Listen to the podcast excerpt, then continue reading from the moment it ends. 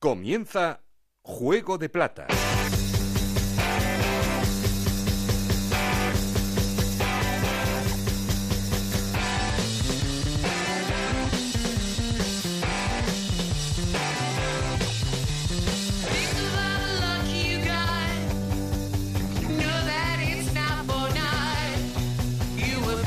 ¿Qué tal? Muy buenas, bienvenidos a Juego de Plata, el podcast de Onda Cero en el que os contamos todo lo que pasa en la Liga 1-2-3.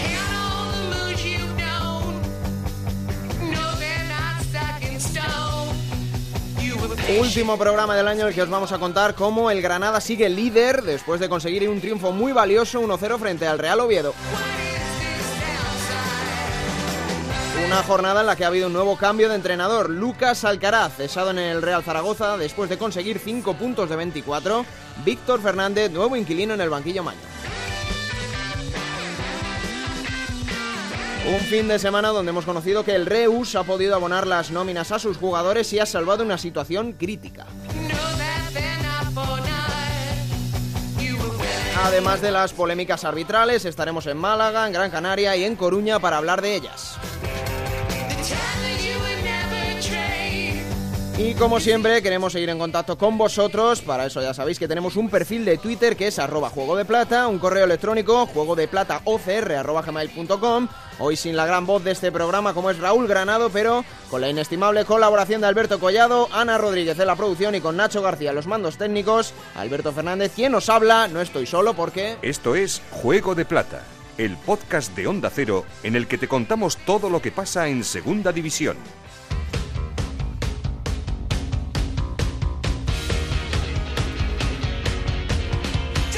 Bueno, como siempre, antes de empezar, vamos a poner todo en orden, la clasificación y los resultados con Alberto Collado. ¿Qué tal? Muy buenas. ¿Qué tal Alberto? Muy buenas. Pues esta jornada nos ha dejado los siguientes resultados. La victoria del Málaga 1-0 ante el Cádiz, la del Granada también 1-0 por la mínima ante el Real Oviedo. Reus y Córdoba empataron a 1, el Albacete ganó en Soria 1-2 al Numancia, el Sporting de Gijón venció en casa 1-0 al Mallorca, el Rayo Majadahonda perdió 1-3 frente al Elche, Osasuna 2, Alcorcón 1, Extremadura 0, Nastic 1, ganó el Farolillo Rojo, Las Palmas 1, Tenerife 1, empate en el Derby, Almería 1, Lugo 1, también tablas en Almería, y Deportivo de La Coruña 3, Real Zaragoza 1. Y con estos resultados, la clasificación queda así. Líder es el Granada con 37 puntos. También en puestos de ascenso directo el Deportivo con 35. Puestos de promoción de ascenso Málaga con 35 puntos es tercero. Albacete cuarto con 34. Alcorcón quinto con 33 puntos. Y Cádiz sexto con 29. Fuera del playoff, Osasuna 29, Mallorca 27, Sporting 25. En décima posición aparece Las Palmas con 24, igual que Almería. Décimo segundo es el Oviedo con 23. Décimo tercero Numancia con 21. Décimo cuarto Lugo, Elche y Rayo Majadahonda con 20. En décimo séptima posición el Tenerife con 18. Fuera del descenso el Extremadura con 17 puntos. Y ya en descenso Reus también con 17, Zaragoza con 16, Córdoba con 14 puntos y Nastic, Farolillo Rojo con 13 puntos. ¿Cómo está el Albacete? Eh, Pues está, está- ahí en puestos de playoff, acechando el ascenso directo. A tres puntitos del líder. Sí, sí, Imparable, sí. Eh, increíble. y Nueve el- partidos sin perder, ¿eh? Y el próximo día, cita importante recibiendo al Rayo Majadahonda a las 4 de la tarde. o sea que no está en su mejor momento y en el Carlos Belmonte que últimamente está siendo un fortín para el Alba, o sea que Intratable. Pues como siempre, vamos a empezar con nuestro profesor Enrique Martín Monreal. Abrimos el laboratorio.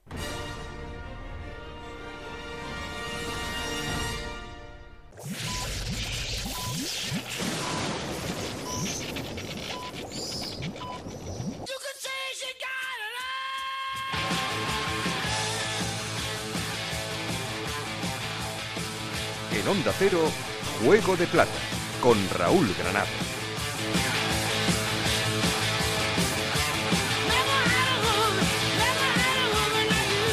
Y como siempre, toca saludar a Enrique. ¿Qué tal? Muy buenas, Enrique. Hola, muy buenas. Bueno, eh, lo primero, enhorabuena. Después de esa victoria en Nasti de Tarragona, que imagino que te sabrá doblemente mejor por conseguirla lejos de casa y ante un rival directo como es el Extremadura. Bueno, pues muchas gracias. Sí, la verdad es que, bueno, eh, ha venido en el momento, yo diría que más oportuno, pero lo que habíamos comentado, ¿no? Todo, todo a, través de, de, de estar, pues como comentamos la semana anterior con, con el partido de Granada, ¿no? Con esa actitud, con esa disposición compitiendo así un día con otro, pues puedes eh, ganar y estás más cerca. Y efectivamente, pues mira, eh, lo comentamos y, ha llegado en este momento y no me cabe ninguna duda de que compitiendo de esta manera, pues un día con otro, pues pues puedes ganar a cualquier equipo en cualquier campo y, y nos ha venido bien, nos ha venido bien porque aún queda mucho, pero pero es bueno que estemos cerquita y el salir de ahí tampoco en este momento me preocupa en exceso porque eh, a través del campeonato espero y estoy convencido de que saldremos y tampoco hay que tener prisa. Lo mm. importante es cuando salgas eh, no volver, ¿no? Mm. Y ahora te pregunto por el resto de la jornada, pero Enrique, eh, el nombre de, Luis Suárez, el jugador del Nasti de Tarragona, que, eh, bueno, mucha gente le empieza a ver similitudes, salvando las distancias, evidentemente, con lo que hizo el año pasado el Cucho Hernández, un jugador joven, colombiano, con mucho talento, que creo que vosotros lo tenéis con ficha de filial en el Nastic, hizo el gol de la victoria. No sé, una valoración sobre él, porque esta, este fin de semana sí que es verdad que mucha gente ha puesto su nombre encima de la mesa. Sí, es un jugador, yo creo que con muchas posibilidades. Eh, 20 años, eh, tiene una fuerza descomunal, es potente, tiene un buen disparo, trabajador. Yo creo que es un jugador con muchas posibilidades con muchísimas posibilidades y, y poco a poco pues va va participando aquí uno tiene un handicap con, con el tema de, de, los impapeles que digo yo. Él, él está mm, también ahí con, con esta ficha. Entonces tengo cinco jugadores y, y a la hora de, de, distribuirlos pues bueno en este momento tengo a, a Salva y a, y a Víctor que están participando asiduamente. Luego tengo otros tres entre ellos Luis que tengo que mirar cuando haces un cambio, a veces estás condicionado, por lo tanto, bueno, pero es un jugador para nosotros que, que va a ser muy importante, ya lleva tres golitos y es un jugador a tener en cuenta, sí, yo creo que tiene grandes posibilidades de cara al mundo profesional. Mm.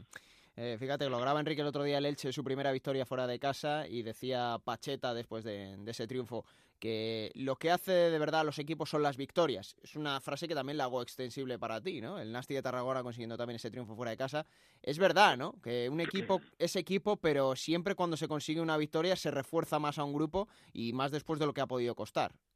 Sí, evidentemente, al final tú puedes mandar eh, todo tipo de mensajes y bueno, el jugador te los acepta, pero al final tiene que venir eh, pues bueno, eh, respaldado por una victoria, ¿no? Eh, yo puedo decir que efectivamente jugando como con esa actitud el día de Granada, un día con otro, vamos a ganar a cualquier equipo en cualquier campo, pero claro, lo puedes decir uno o dos días, al tercero ya, pues igual no se lo creen. Entonces, si lo vas vendiendo y el primer día o el segundo día de alguna forma fuera de casa comentas esto y lo pones encima de la mesa y sale, pues al final el jugador eh, evidentemente se lo cree y, a la hora de afrontar los partidos pues hay, hay una disposición mental muy diferente y, que te da muchísimas posibilidades de cara a enfocar los partidos, ¿no? Mm. Eh, no sé cuál es eh, lo que más te ha llamado la atención de, esta jornada. Para mí dos partidos que especialmente me gustaron, Enrique, que para mí fueron los mejores. Uno es el Málaga-Cádiz, con ese 1-0 para el Málaga, y otro el triunfo de Osasuna 2-1 sobre el Alcorcón. No sé si si de verdad puede ser lo mejor de la jornada, pero podríamos meterlo ahí, ¿no? Sí, bueno, el Málaga, pues eh, en casa prácticamente, a, menos el día del Granada, lo demás creo que ha ganado todo. Y bien, eh, hubo ahí una jugada un poco mm, conflictiva, un posible penalti que reclamaban los jugadores del Cádiz pero bueno, es la igualdad eh, tan grande que, que existe, ¿no? El Granada, pues lo mismo, ganó al Oviedo y Oviedo tuvo también unas cuantas opciones y al final pues bueno, pues pues eh, el, talento de Ramos pues solucionó un partido que importantísimo, tres puntos que le mantienen ahí eh, en, eh, el primero. Y luego Alcorcón en Pamplona, bueno, yo he visto reportaje y, y bueno y comentarios de mis amigos que que realmente, bueno, pues eh, si hubiese ganado no hubiese sorprendido a nadie porque tuvo un montón, un montón de opciones, no, no las materializó y al final Robert, pues, pues eh, con un disparo muy sutil y muy, muy bonito, pues, pues hizo el segundo y, ahí se fue todo al garete. Pero bueno, yo sigo pensando, Albacete mismo también, en Soria, pues sacó tres puntazos, que Alcorcón y Albacete, lo que dijimos, eh, va a ser muy complicado que les eh, saquen de ahí arriba porque están muy compactos, eh, están haciendo las cosas muy bien y bueno, Cádiz, Osasuna también, lo dijimos hace tiempo, pues ahí sigue a, la estela de, de, todos estos equipos. Dentro de 15 días, ahora Osasuna creo que juega en Reus, pero luego tiene, hay un Osasuna Cádiz, el primer partido del año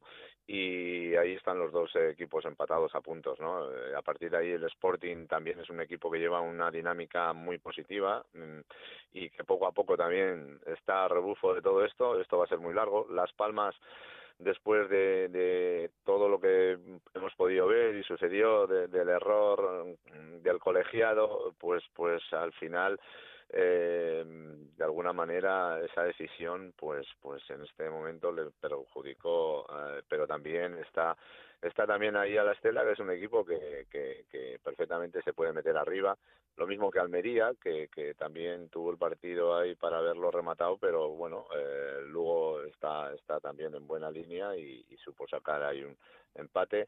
Elche pues lo que lo que hemos visto también Majadahonda tuvo también un montón de oportunidades. Mm, es un poco la tónica de todos los partidos, al final el acierto es fundamental hmm. y los días que tienes un poco de acierto y el contrario pues no lo tiene, pues pues sacas, pero pero es que la igualdad es muy muy muy grande, ¿no? En todos. El mismo Zaragoza parece ser que, que en, eh, en Coruña eh, tampoco tuvo suerte con las decisiones arbitrales porque parece que no sé hubo algún penalti eh, algún gol en fuera de dos goles dos goles en posición sí, supuestamente, supuestamente con lo cual pues bueno pues es lo que decimos que, que este año debiera de haber eh, instalado la, la federación en, en, segunda división también el VAR y seguro que, que bueno hubiese sido por lo menos no voy a decir muy diferente, pero sí bastante diferente en muchos casos, porque porque es complicado ya con el bar, aunque sin el bar para los colegiados pues aún es más más más difícil. Fíjate el lío Enrique que tienen en primera con el bar, que si algunas manos se consultan, otras no se consultan, y en segunda no tienen ni bar, ¿no? Que ya sabemos que eh, oficialmente para la próxima temporada va a haber bar en segunda división, pero claro, eh, los dos goles del Deportivo, que el, Zaragoza podría haber sacado más en Riazor, el Cádiz podría haber sacado algo más en la Rosaleda, el gol en el el, del penalti en el derby canario. En fin, son, son decisiones que son muy importantes y los equipos se juegan mucho. Si me permites la frivolidad, eh, en segunda estamos de botellón. No sé cómo es, ¿sabes? O sea, eh, en primera están en el bar y tienen, bueno, esta posibilidad y nosotros estamos con el botellón y, hay veces que, que, bueno, que no, que no, que no, que no va. Y, y bueno, pero pero bueno, la, la, disposición de los colegiados siempre es máxima y, y, también lo tenemos que ver fríamente, aunque en momentos puntuales nos fastidie que sus decisiones pues pues pues no te vayan bien, pero eh, debemos de entender que son personas que, que lo mismo que nosotros vayamos con la puerta vacía, ellos eh, también se pueden equivocar y, y, bueno, y hay que ponerles todos los medios a su alcance para que eh, todo sea lo más eh, correcto posible, ¿no? Mm. Fíjate, Enrique, hablamos hace unas semanas del buen momento del Alcorcón, tú siempre lo has tenido en cuenta, hace unos minutos también lo has resaltado junto con el Albacete, pero son tres derrotas seguidas del equipo de Parralo, parece que la, película ha cambiado completamente, a pesar de que las sensaciones del Alcorcón siguen siendo las mismas, ¿no? Pudiendo ganar todos los partidos, pero es que la segunda división, lo hemos dicho muchas veces, yo personalmente también, es de rachas. Rachas, ahora mismo el Alcorcón está en una racha negativa de la que se puede reponer, pero son tres derrotas seguidas. Sí, pero eh, fíjate tú, eh, estamos hablando de que lleva tres derrotas seguidas y está a dos puntos del ascenso directo.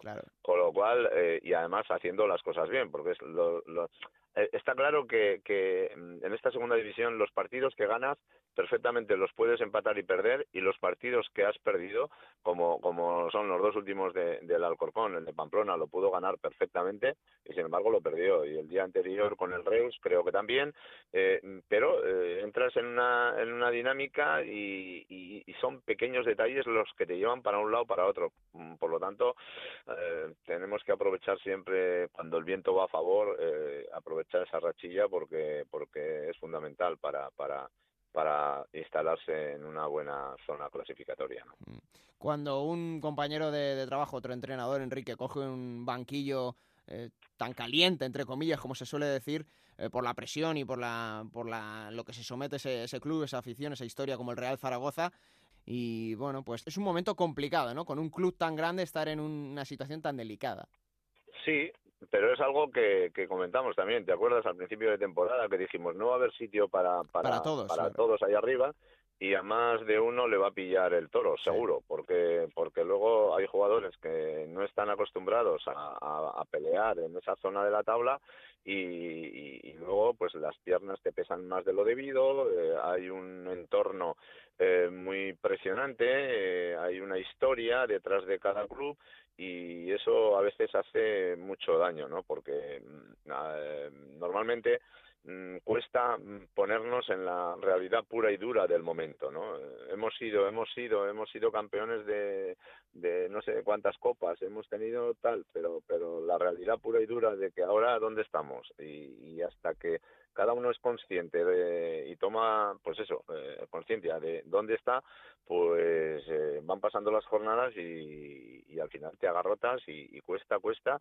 Y yo estoy convencido que a, alguno de los equipos eh, importantes este año le va a pillar el toro. O sea, mm. yo lo tengo muy claro porque porque es que hay mucho, hay muchos y para todos no va a haber sitios. Y ahora también entiendo que hay equipos que están en una situación pues un poquito más cómoda, eh, lo que yo digo a, mis jugadores, y están disfrutando, entre comillas, pero mm, todo el mundo que, que está en la categoría, si le preguntas, eh, te dirá lo mismo. Esto es muy largo, esto es muy largo. Y cuando tienes 20 puntos en este momento te parece que estás en la gloria, pero esto en dos meses eh, no vale para nada. Y entonces, pues bueno, cada uno trata de positivizar, ¿no? Y, y, bueno, yo la ventaja que veo en mi equipo, por ejemplo, es que mentalmente esto nos da mucha consistencia en cuanto a que estamos en el barro todo el año y lo único que puede pasar es que salgamos, con lo cual pues estamos relativamente tranquilos, ¿no?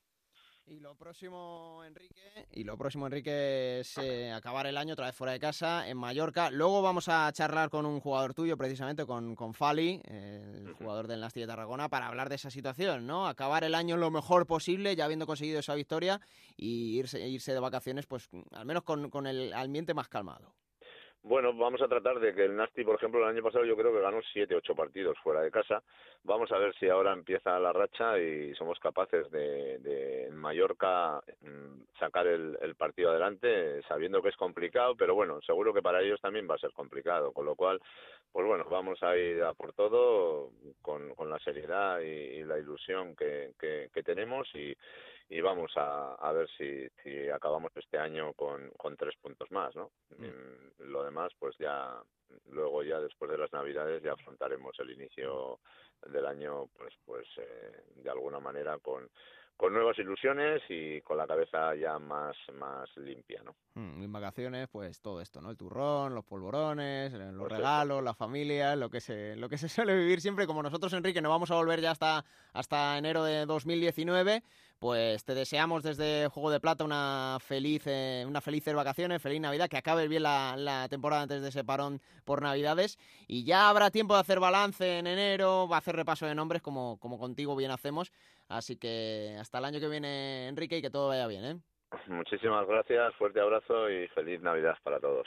Como siempre, aprendiendo del bueno de Enrique, que además lograba esa primera victoria fuera de casa con su Nastic de Tarragona en Extremadura. Pero toca irse a Granada, hacemos esa llamada líder porque el conjunto de Diego Martínez lograba ese triunfo importantísimo 1-0 frente al Real Oviedo. ¿Dónde hacer en Granada? Pedro Lara, muy buenas. Hola, muy buenas, Alberto, ¿qué tal? Bueno, importantísimo sobre todo por cómo fue el partido. Eh, casi casi ahí al final, después de que estuviera muy igualado y con un destello del delantero colombiano Adrián Ramos.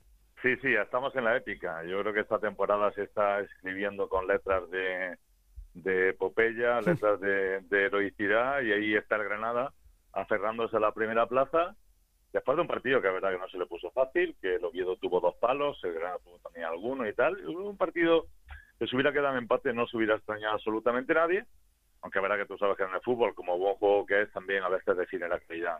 Y esa última jugada, con un tiralínea muy bien trazado por Federico y la resolución magnífica de Adrián Ramos, hizo que la victoria se quedara en casa. ¿no? Es decir, tampoco extrañó porque el Granada ya llevaba tiempo que, no ganaba desde el mes de octubre no consiguió la última victoria, pinchó con Numancia, perdió en casa contra el Sporting de Gijón y ya tocaba ganar, ¿no? Y la víctima fue el Oviedo y bueno, al final tres puntos que le sirven al equipo rojiblanco después de las dos victorias consecutiva fuera de casa para continuar en esa primera posición de la, de la segunda división. Mm.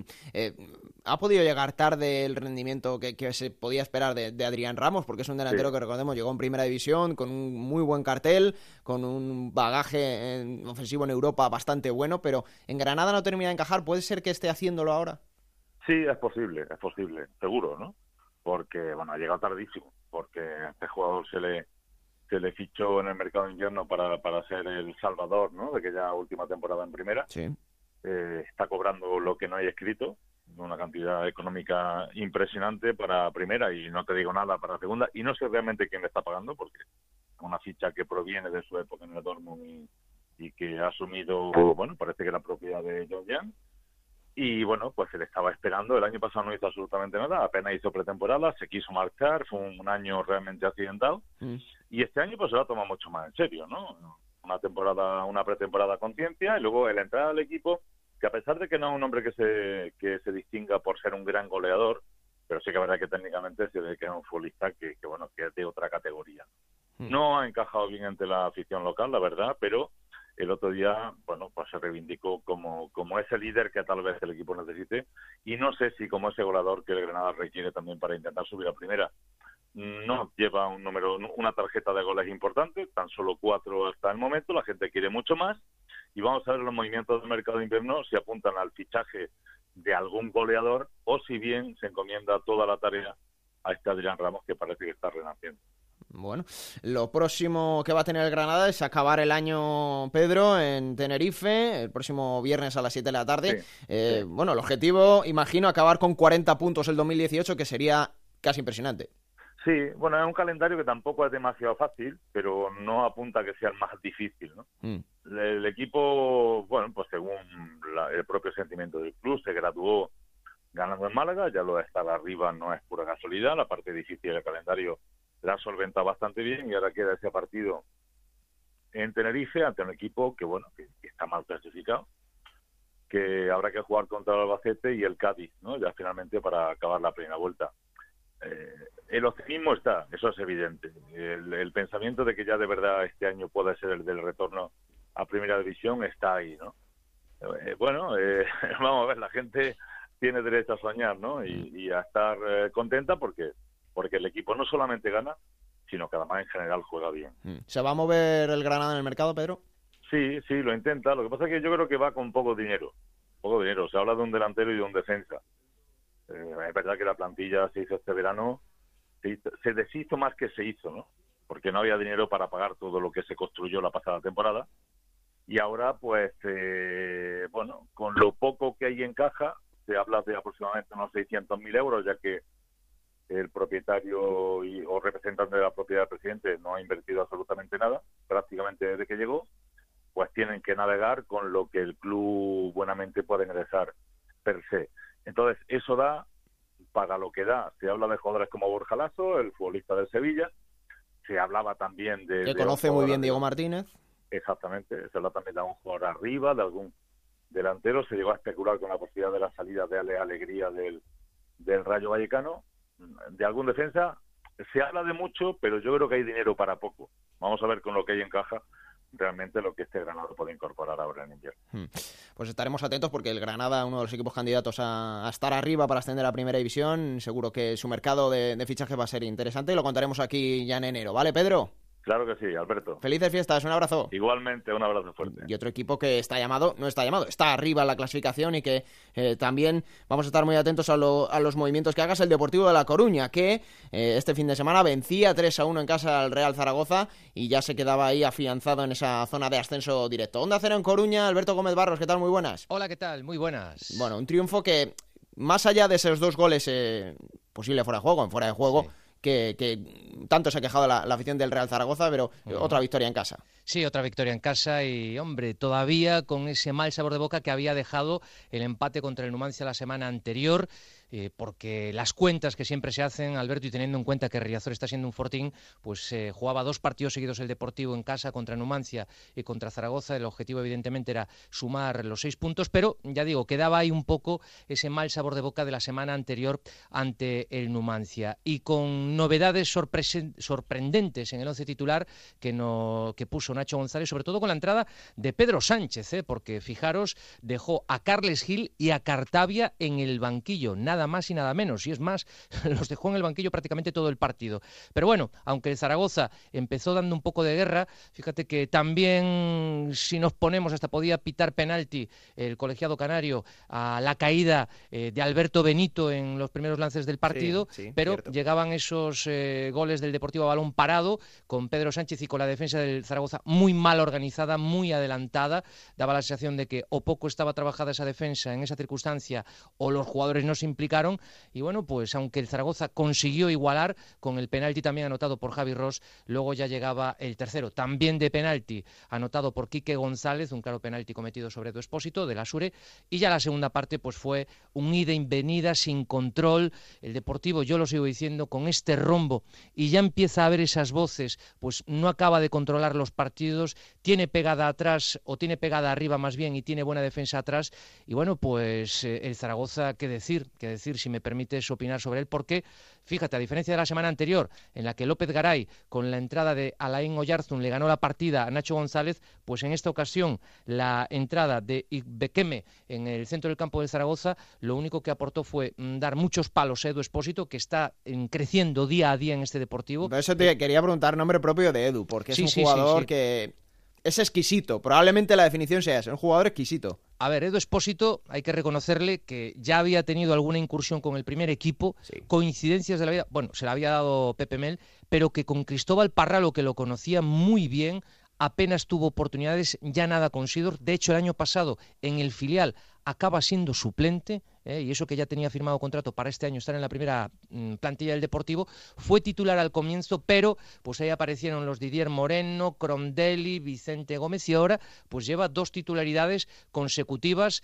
Él hace lo que puede en ese rombo en el que los mediocentros por fuera tienen muy difícil aportar porque no son los típicos jugadores que desbordan, el mediocentro mm. es pase puro, pero bueno, pelea, recupera. Es de esos jugadores, Alberto, que necesita estar permítaseme la palabra, mimado dentro de lo que es un eh, esquema, para que rinda bien. Alberto, mi punto de vista, el rombo está bien, yo lo puedo defender eh, totalmente, pero el rombo por fuera tiene que tener extremos. Si tú metes mediocentros, los tienes muy perdidos, lo único que se dedican es a parar ahí y volver para atrás, y eso pues luce menos el juego del equipo, y nos quedamos a lo que pasó el otro día, que sí, Alex Bergantiño se metió entre los centrales, los centrales a balonazos a los delanteros, y ahí a segundas jugadas. En este contexto, Edu Espósito intentó tener manejo de balón, intentó tener control de balón, intentó conducir el balón, pero claro, a veces no tiene ese colaborador, ese socio necesario que le ayude, porque es cierto, en Eco Bóveda, sus subidas, y de hecho el otro día en una de esas jugadas bien combinadas, pues lástima no culminarla porque el pase se quedó flojo, pudo haber llegado el gol del Deportivo. Pero a lo que vamos, Edu Espósito se está adaptando a las circunstancias, me comentan incluso que en su día en el Fabril, cuando era suplente, decía, bueno, pues me llegará la oportunidad, se ha sabido adaptar a las circunstancias y ojo porque a este ritmo, eh, no nos olvidemos, Didier Moreno, internacional con Colombia, el otro día se quedó en la grada. Evidentemente tiene que haber premio para el que mejor lo esté haciendo, sea internacional o no, y ahí está una de las grandes noticias, y además con el cariño de la afición, porque aunque no es un canterano que lleva aquí toda la vida, sino que llegó al Fabril hace dos temporadas, coincidiendo con la llegada de Cristóbal Parralo, pues se ha hecho un hueco en el primer equipo, lo está peleando, y yo creo que va a seguir teniendo el premio de la titularidad, dejando por detrás, ya digo, a jugadores como Crondel, que el otro día fue suplente, y Didier Moreno, que el otro día pues se quedó en la grada. Si me dejáis meter baza, yo le quería preguntar a mi tocayo por eh, un futbolista, eh, bueno, eh, es un nombre propio de este Deportivo de La Coruña, que ya lo ha contado Alberto Gómez alguna vez en Radio Estadio esta temporada. Eh, no está teniendo minutos, eh, no por lo menos los que se le presuponían. Es Fede Cartavia. El otro día, testimonial, salió eh, en el añadido ya. El añadido. Y yo creo que mm, la diferencia en los equipos que están en la parte alta de la tabla, que hay muchos y muy buenos, como siempre, todos los años en, la mejor segunda división eh, de, todo el mundo para mí. Eh, yo creo que la diferencia va a estar precisamente en esos, en el banquillo, en esos jugadores que ahora mismo están fuera del 11 y que tienen que aportar también ahí. Alberto, ¿tú ves que Fede Cartavia se pueda subir al barco del, del Depor para remar o, o, lo ves causa perdida? No, no, no, no, no, lo veo totalmente para remar. ¿Qué circunstancia ha tenido, querido Tocayo Fede Cartavia, que ya lleva tres lesiones en 17 jornadas? Sea como sea, y yo, hombre, el otro día no se le preguntó a, Nacho González por esta circunstancia. Es cierto que verlo entrar para los minutos de la prolongación da hasta no sé qué, pensar, ¿verdad? Pero yo creo que lo van a dosificar un poquito. Fede Cartavia, no nos olvidemos, ¿eh? porque ahí está el dato. En su día era uno de los jugadores llamados a salir del Deportivo, ofertas tenía. El Deportivo con Carmelo del Pozo y el presidente se sientan con él y le dicen hacemos una excepción contigo, te pagamos el sueldo de primera división a diferencia de otros que con el descenso se quedaban con sueldos más a la baja y lo consideraban un jugador fundamental e incluso para pivotar sobre él el proyecto del Deportivo a medio plazo, algo que había querido hacer en su día Tino Fernández con Lucas Pérez. ¿Qué sucede? Que van pasando los partidos, se lesiona ya en el primero, luego se vuelve a lesionar en Tarragona, entraba de suplente y a los tres minutos se lesiona y entonces yo creo que lo está dosificando Nacho González en ese sentido. Entra en Almería, marca un golazo y dice literalmente yo me quedé aquí para ser protagonista es titular contra Osasuna en un día en el que el campo está muy encharcado y nos encontramos con una lesión. Y aparte de eso, eh, decía Nacho González que es un jugador muy desordenado y quiere que le dé más orden los genios, los buenos jugadores son todos desordenados, ¿verdad? Porque para atacar quieren atacar, pero a la hora de defender corre tú Alberto Collado o corre tú Alberto. Entonces, pues en esta circunstancia está, yo creo que va a ser un jugador fundamental de aquí al final de temporada, ¿vale? Pero de momento es tanto y amplio el fondo de armario que tiene el Deportivo que, fijaros, el otro día Carles Gil y Fede Cartavia en el banquillo, en un equipo de segunda división con Pedro Sánchez titular que aún encima pues da los pases de gol para las faltas. Es que quizá ese es el, principal hándicap con el que se va a encontrar Fede Cartave, Alberto, porque eh, estar bien de coco eh, con la temporada que lleva y estando en segunda división un futbolista de sus características y de su calidad, que no es fácil, ¿eh? Que no es fácil. Nada. A ver, a mí me dicen que ha habido momentos en los que ha estado muy descontento y me vuelvo a remitir al partido de Almería, ¿eh? que entra para los minutos finales, consigue igualar y en caliente, en caliente, dice lo que dice. Yo me quedé aquí para ser protagonista, pero al mismo tiempo suma ya tres lesiones, supongo que lo dosificarán, pero a ver, en el segundo tramo de temporada y examinando bien por qué se rompe o se rompe un poquito cada poco tiempo, evidentemente eh, Fede Cartavia tiene que ser protagonista, pero de momento, lo siento, no tiene más minutos y sí, llama mucho la atención que yo creo que, a ver, el otro día Nacho González pues tuvo compasión de su Zaragoza, aunque salió como salió, porque si hubiera puesto antes a Carles Gil y a Fede Cartavia, hubiera sido mayor la paliza. Mm. Eso es que lo hay que reconocer. Pero hay que esperar. En Cádiz no lo veo yo jugando de titular, así os lo digo, porque eh, arriba es innegociable jugar con dos delanteros. Borgina Valle y Quique González van a continuar, salvo que pase algo de aquí al sábado. Y a ver en la media punta, porque, hombre, Pedro Sánchez también se ha ganado el derecho a seguir siendo titular. Con lo cual, pues a esperar y el poco tiempo que juegue, eso mucho, a aportar a este deportivo. Alberto Gómez, dos pinceladas. ¿Vamos a ver el Depor en el mercado? No, al contrario, Alberto. ¿Sabes a dónde va a ir en el mercado? ¿A dónde? Para el filial que el filial está que no levanta cabeza. ¿eh? Ayer además me decían que se va a gastar una pasta, ¿eh? me hablaban incluso de medio millón de euros, fijaros, ¿eh? medio millón de euros para hacer cinco o seis refuerzos porque el filial este año no levanta cabeza. El otro día es cierto. Está en descenso, Alberto, y el año pasado recordamos que estuvo toda la temporada en la parte alta, altísima de la tabla. Era un recién ascendido eso sí, hay que ver también los matices, eh, jugadores muy veteranos, porque ahora solamente está Ushio, pero estaba Romay, Edu Espósito hasta que aportó, Pinchi, que ahora está ahí en el Atlético de Madrid B, o sea, se, se formó un buen grupo con Cristóbal Parralo al que llamaban incluso Fabrilia, por aquello de Fabril y familia, ¿verdad? Pero este año ya no hay Fabrilia. ¿Cómo ha cambiado la película? Eh? Ha cambiado y por eso os digo que en el mercado, salvo que pase algo y alguien venga pues para quitar a un, a un jugador importante, porque a ver, en el mercado, ¿quién puede salir? Gerard Valentín, que apenas está jugando, ahí está en Eco Bóveda y ahí está David Simón, y luego, pues hombre, alguno de los laterales izquierdos tipo Dubarbier. Para reforzarse, no creo. Ya os digo, donde se va a reforzar el Deportivo, porque lo tiene que hacer y así además ya lo está comentando el jefe de cantera, es en el filial. Tiene un equipazo el Deportivo y seguramente necesita alguna pincelada y como siempre lo, vamos a contar aquí en Juego de Plata. Gracias Alberto Gómez y felices fiestas. ¿eh? Felices fiestas, Bonadal y feliz Aninovo. Un abrazo, Tocayo. Otro equipo que está realmente bien, sobre todo en casa, lleva cinco victorias consecutivas en el Sadares eh, Club Atlético Sasuna. Onda Cero en Pamplona, Javier Saralegui, muy buenas. Hola, ¿qué tal? Bueno, gran momento de forma y de esta jornada ese Osasuna Alcorcón, para mí, eh, de lo que he visto, es el mejor partido de la jornada seguro y de los mejores de lo que llevamos de temporada. ¿eh?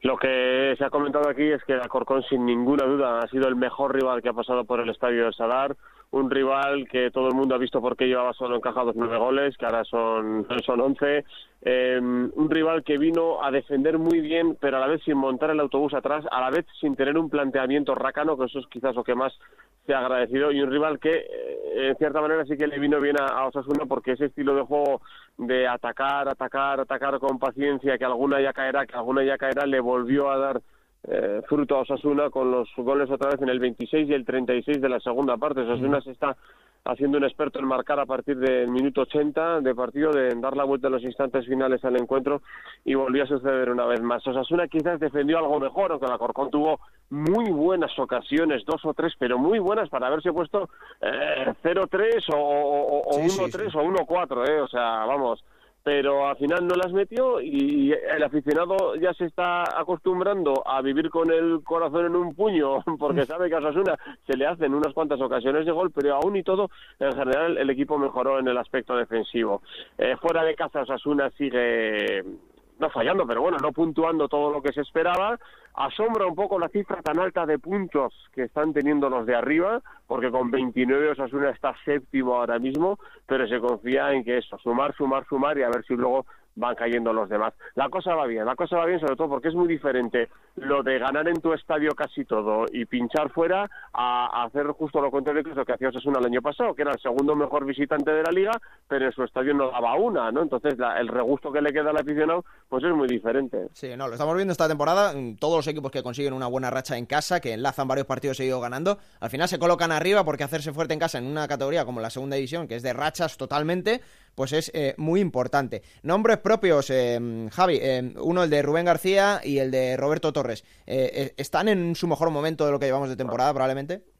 Rubén García está espectacular, es un hombre con una regularidad enorme porque ha mantenido ese nivel que tú ves que es el 80, 85, el 90% del nivel que tiene, lo ha mantenido desde la jornada 1. Mm. Es un jugador que evidentemente marca las diferencias en la categoría, eh, es un jugador espectacular, unas asistencias, una visión de juego, se ha compenetrado muy bien con otro jugón como es Fran Mérida, que quizás Fran Mérida hay partidos que pasa más desapercibido. Le falta un poquito, sí hasta que saca la chispa, como la asistencia que pegó el otro día también, o el pase que le pegó al propio Rubén García, ¿no? Pero Rubén es un hombre que sí, marca las diferencias en este equipo y en cualquiera. Y Roberto Torres, pues está de dulce, está en su mejor nivel. Cuando Roberto Torres está así es cuando Enrique Martín Monreal decía, este chico es un jugador de primera división, tranquilamente. Lo que pasa es que, bueno, pues ha tenido etapas mejores y peores, los problemas físicos también le han hecho sufrir mucho a, a Roberto, y cuando no está bien, pues él mismo sabe que se desespera, protesta todo al árbitro, se desquicia, eh, y, y, se sale del partido, ¿no? Pero cuando está en su mejor momento, pues como los últimos goles que ha marcado, además con una frialdad, con una templanza, eh, como el del otro día, con la pierna izquierda yendo a colocar el balón en vez de meterle potencia, eh, pues es otro jugador que efectivamente está un peldaño por encima de los demás. Mm. Collado. No, yo quería hablar con Javi de precisamente de Roberto Torres, porque es que mm. es una pena, tiene ya 29 años, eh, y es una pena eh, que nos lo estemos perdiendo en primera división, porque eh, yo creo que tiene una calidad y un potencial que, que Osasuna se merecería disfrutarlo en primera división. Pero bueno, esta es la, la etapa que le, que le, toca vivir a, a Osasuna. Javi, lleva cinco goles Roberto Torres. ¿Cómo le ves tú de mentalidad? ¿Cómo, cómo le ves a nivel anímico esta temporada? Porque a igual tope, que decíamos que Fede Cartavia tiene que ser diferencial, si Roberto Sí. Torres está a su 100%, es muy difícil que Osasuna no luche serísimamente por subir a primera división. Sí, Roberto Torres ahora está a tope, está en su mejor momento, ya lo hemos visto así en otras ocasiones, es un jugador que te puede hacer 8, 9, 10 goles en una temporada y eso en segunda división es importantísimo, eh, si te lo da un hombre de segunda línea además, ¿no? ya, si te lo da un delantero, fenomenal, pero si te lo da un media punta, 8, 9, 10 goles, pues eso le hace muchísimo a equipo. ¿Por qué quizás, eh, bueno, Roberto Torres es un hombre claro que su carrera siempre ha estado ligado a Sasuna por un lado, pero por el otro, eh, si Roberto Torres eh, jugara así durante seis años consecutivos, pues ya estaría en primera división, ¿no? en otro equipo, aunque no fuera en Osasuna. Posiblemente no le vemos en primera, pues por eso, porque un año sí y otro año no. Eh, ese es un poco lo que ha marcado la, la, carrera de Roberto Torres, pero la calidad evidentemente no, no, no, se la discute nadie. Hmm. ¿Se va a mover Osasuna en el mercado, Javi? ¿Va a llegar alguien? ¿Va a haber alguna salida? Lo que suena es el interés del Girona por Carlos Clerc. Eh, Carlos sí. Termina contrato en el mes de junio, lateral izquierdo, puesto muy cotizado, y el club le ha ofrecido ya renovar y Carlos Clerc no quiere, por lo que todo indica que, que quedará libre eh, y terminará su contrato con Osasuna en el próximo mes de junio. Se sabe que el Girona ya preguntó en verano por él y suena pues que pudiera salir incluso en este mercado de invierno hacia allí o si no en el mes de junio. Si no hay salidas, en principio no va a haber entradas. Llegó Barrasate dijo ya, además lo dijo en Onda Cero hace un mes que, él está muy contento, que no necesita nada, que el equipo está muy bien así, y lo que te digo, bueno, siempre es algo que te quitan a, una pieza importante de tu equipo, en principio Sasuna no va a hacer incorporaciones y no espera salidas, salvo, pues eso, que, que el Girona o alguien eh, se lleve a Carlos Clerc ahora. Bueno, eh, Club Atlético Sasuna que está en un gran momento de forma, que el próximo día tiene que visitar Reus el domingo a las 12 del mediodía para intentar acabar bien el año. Y en 2019 estaremos aquí contando y actualizando la plantilla del equipo navarro. Eh, felices fiestas, Javi, hasta 2019. Igualmente a todos, hasta el año que viene. Un abrazo. Y eh, quiero agradecer también la espera a nuestro compañero Juan Gancedo en Onda Cero Gijón, porque si hay otro equipo que, que también está en un buen momento, al menos están invictos con José Alberto, nuevo entrenador. Pero, Juan Gancedo, muy buenas. ¿Qué tal, compañeros? Muy buenas. Pero las sensaciones en cuanto a juego tampoco es que sean muy buenas. Sí que es verdad que la ilusión, la motivación, parece que las ganas del equipo es otro, pero el juego del Sporting tampoco es que mejore. Hombre, empeorar es imposible. Sí. Eh, lo que venía de la nada absoluta, así que sí es verdad que lo ves jugar y, y tienen otra actitud. El equipo corre mucho, los jugadores se, se emplean bastante más y, y, de momento pues parece un equipo de verdad. Parece un equipo de verdad, más allá de lindezas futbolísticas. Eh, pero lo más importante es que saca, está sacando los partidos adelante y sobre todo sumando puntos, claro que necesitaba. Está en una situación muy similar a la del año pasado, cuando después de perder el derby con justicia, eh, pues puso la directa y logró ocho victorias consecutivas que le hicieron ser hasta líder de la categoría. Sí. Después se defondó. Eh, bueno, ahora lleva, no lleva cuatro victorias seguidas, pero lleva tres victorias y un empate. El que empató además fue en Elche, que posiblemente estuvo más cerca de ganar que de perder. Y el equipo tiene otra pinta, pero claro, queda saber si un equipo en el que sus delanteros llevan en 18 partidos un gol cada uno y en el que, por ejemplo, no hay extremos por banda que desborden, es decir, no está Johnny, con lo que es Johnny en primera, imagínate lo que era el año pasado sí. en segunda, etcétera, etcétera, puede, puede pelear con los mejores, que es de lo que se trata. No se trata de estar octavo, noveno, séptimo o incluso jugar el playoff y, y caer. Se trata de, de, que un equipo como el Sporting, si no sube, fracasa. Eso es, es evidente. Es que, Juan, de los 13 primeros clasificados, el Sporting es el que menos goles lleva, ¿eh? Son solo 18. Sí, bueno, también es verdad que lleva 15 en contra, lleva muy poquitos. Eh, no sé si hay dos o tres partidos en los que ha metido más de un gol. Como mucho ha metido dos, sí, no, tiene un problema grave de gol arriba. Ya no es una cuestión, con Baraja se decía, bueno, es que a Giorgio no le llegan balones, ahora ya le llegan y no las mete. El otro día, bueno, viste la jugada en el 93. La última jugada con Álvaro Jiménez. Sí, pues el portero ha, casi batido. Ha, ha, habido mucho cachondeito, ¿no? En Gijón, pero del malo, digo.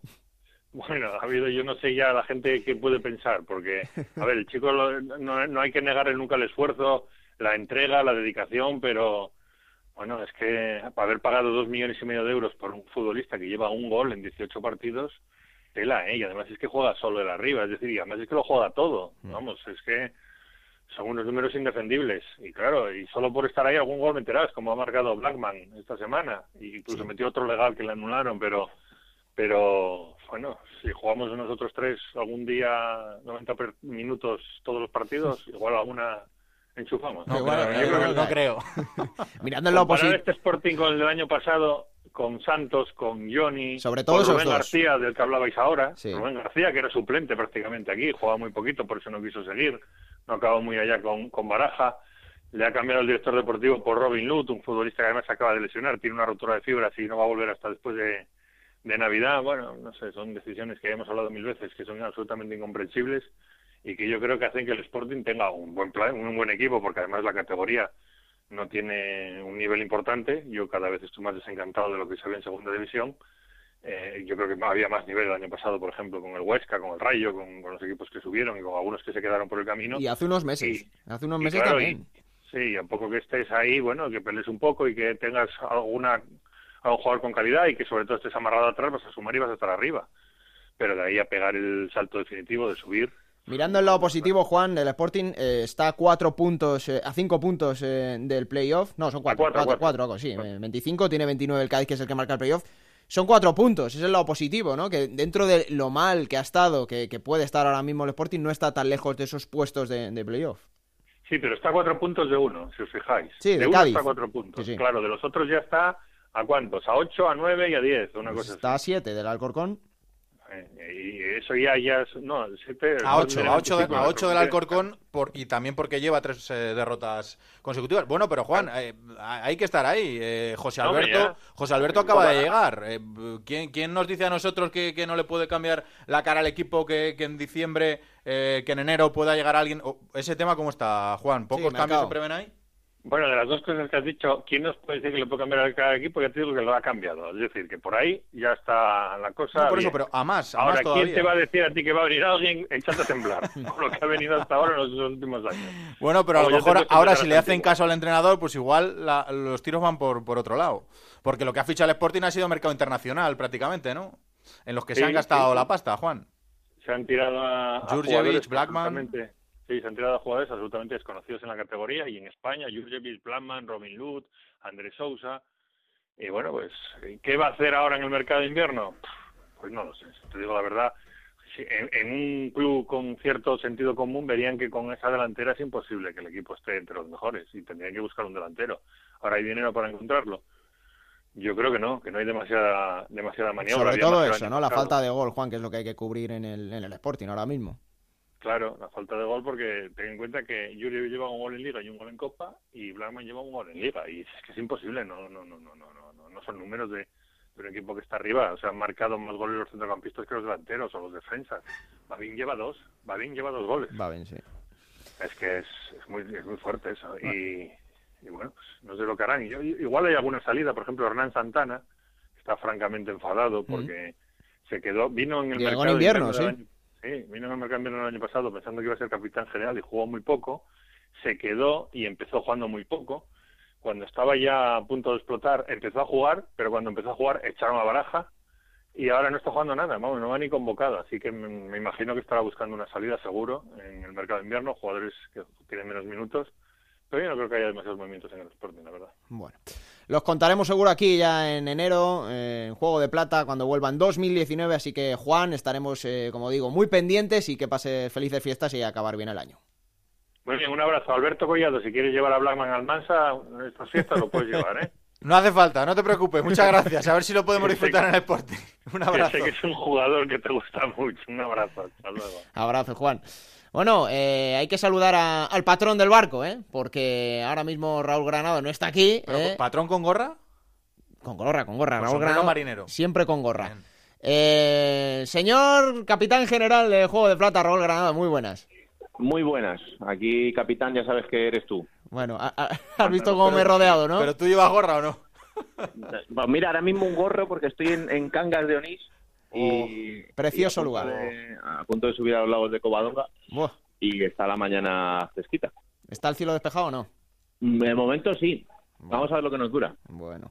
Eh, dentro de tu retiro vacacional a- habrás Sí. dejado un, un huequín, ¿no? Para opinar de, de la segunda división, Raúl.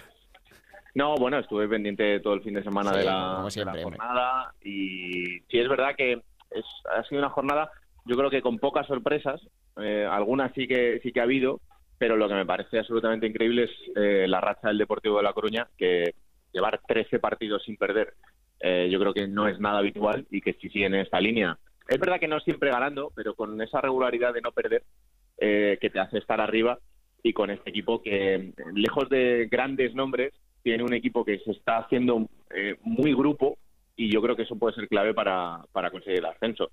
Y luego, eh, algo que me parece en la parte negativa, pero con matices, es el Alcorcón. Esas tres derrotas seguidas en las que yo creo que el, el Alcorcón podría haber sacado algo en cada uno de los tres partidos. Si tú los has visto y has estado más encima de ellos, pero es verdad que me ha parecido un poco injusto esas tres derrotas. Mm, sí, porque al final la imagen del Alcorcón sigue siendo la misma que cuando iba ganando y son tres derrotas que, bueno, no hacen dudar porque la idea sigue siendo la misma dentro del equipo alfarero. Y lo de Lucas Alcaraz, bueno, eh, era algo que ya veníamos hablando Raúl las últimas semanas, que no tenía buena pinta y al final ha acabado como ha acabado.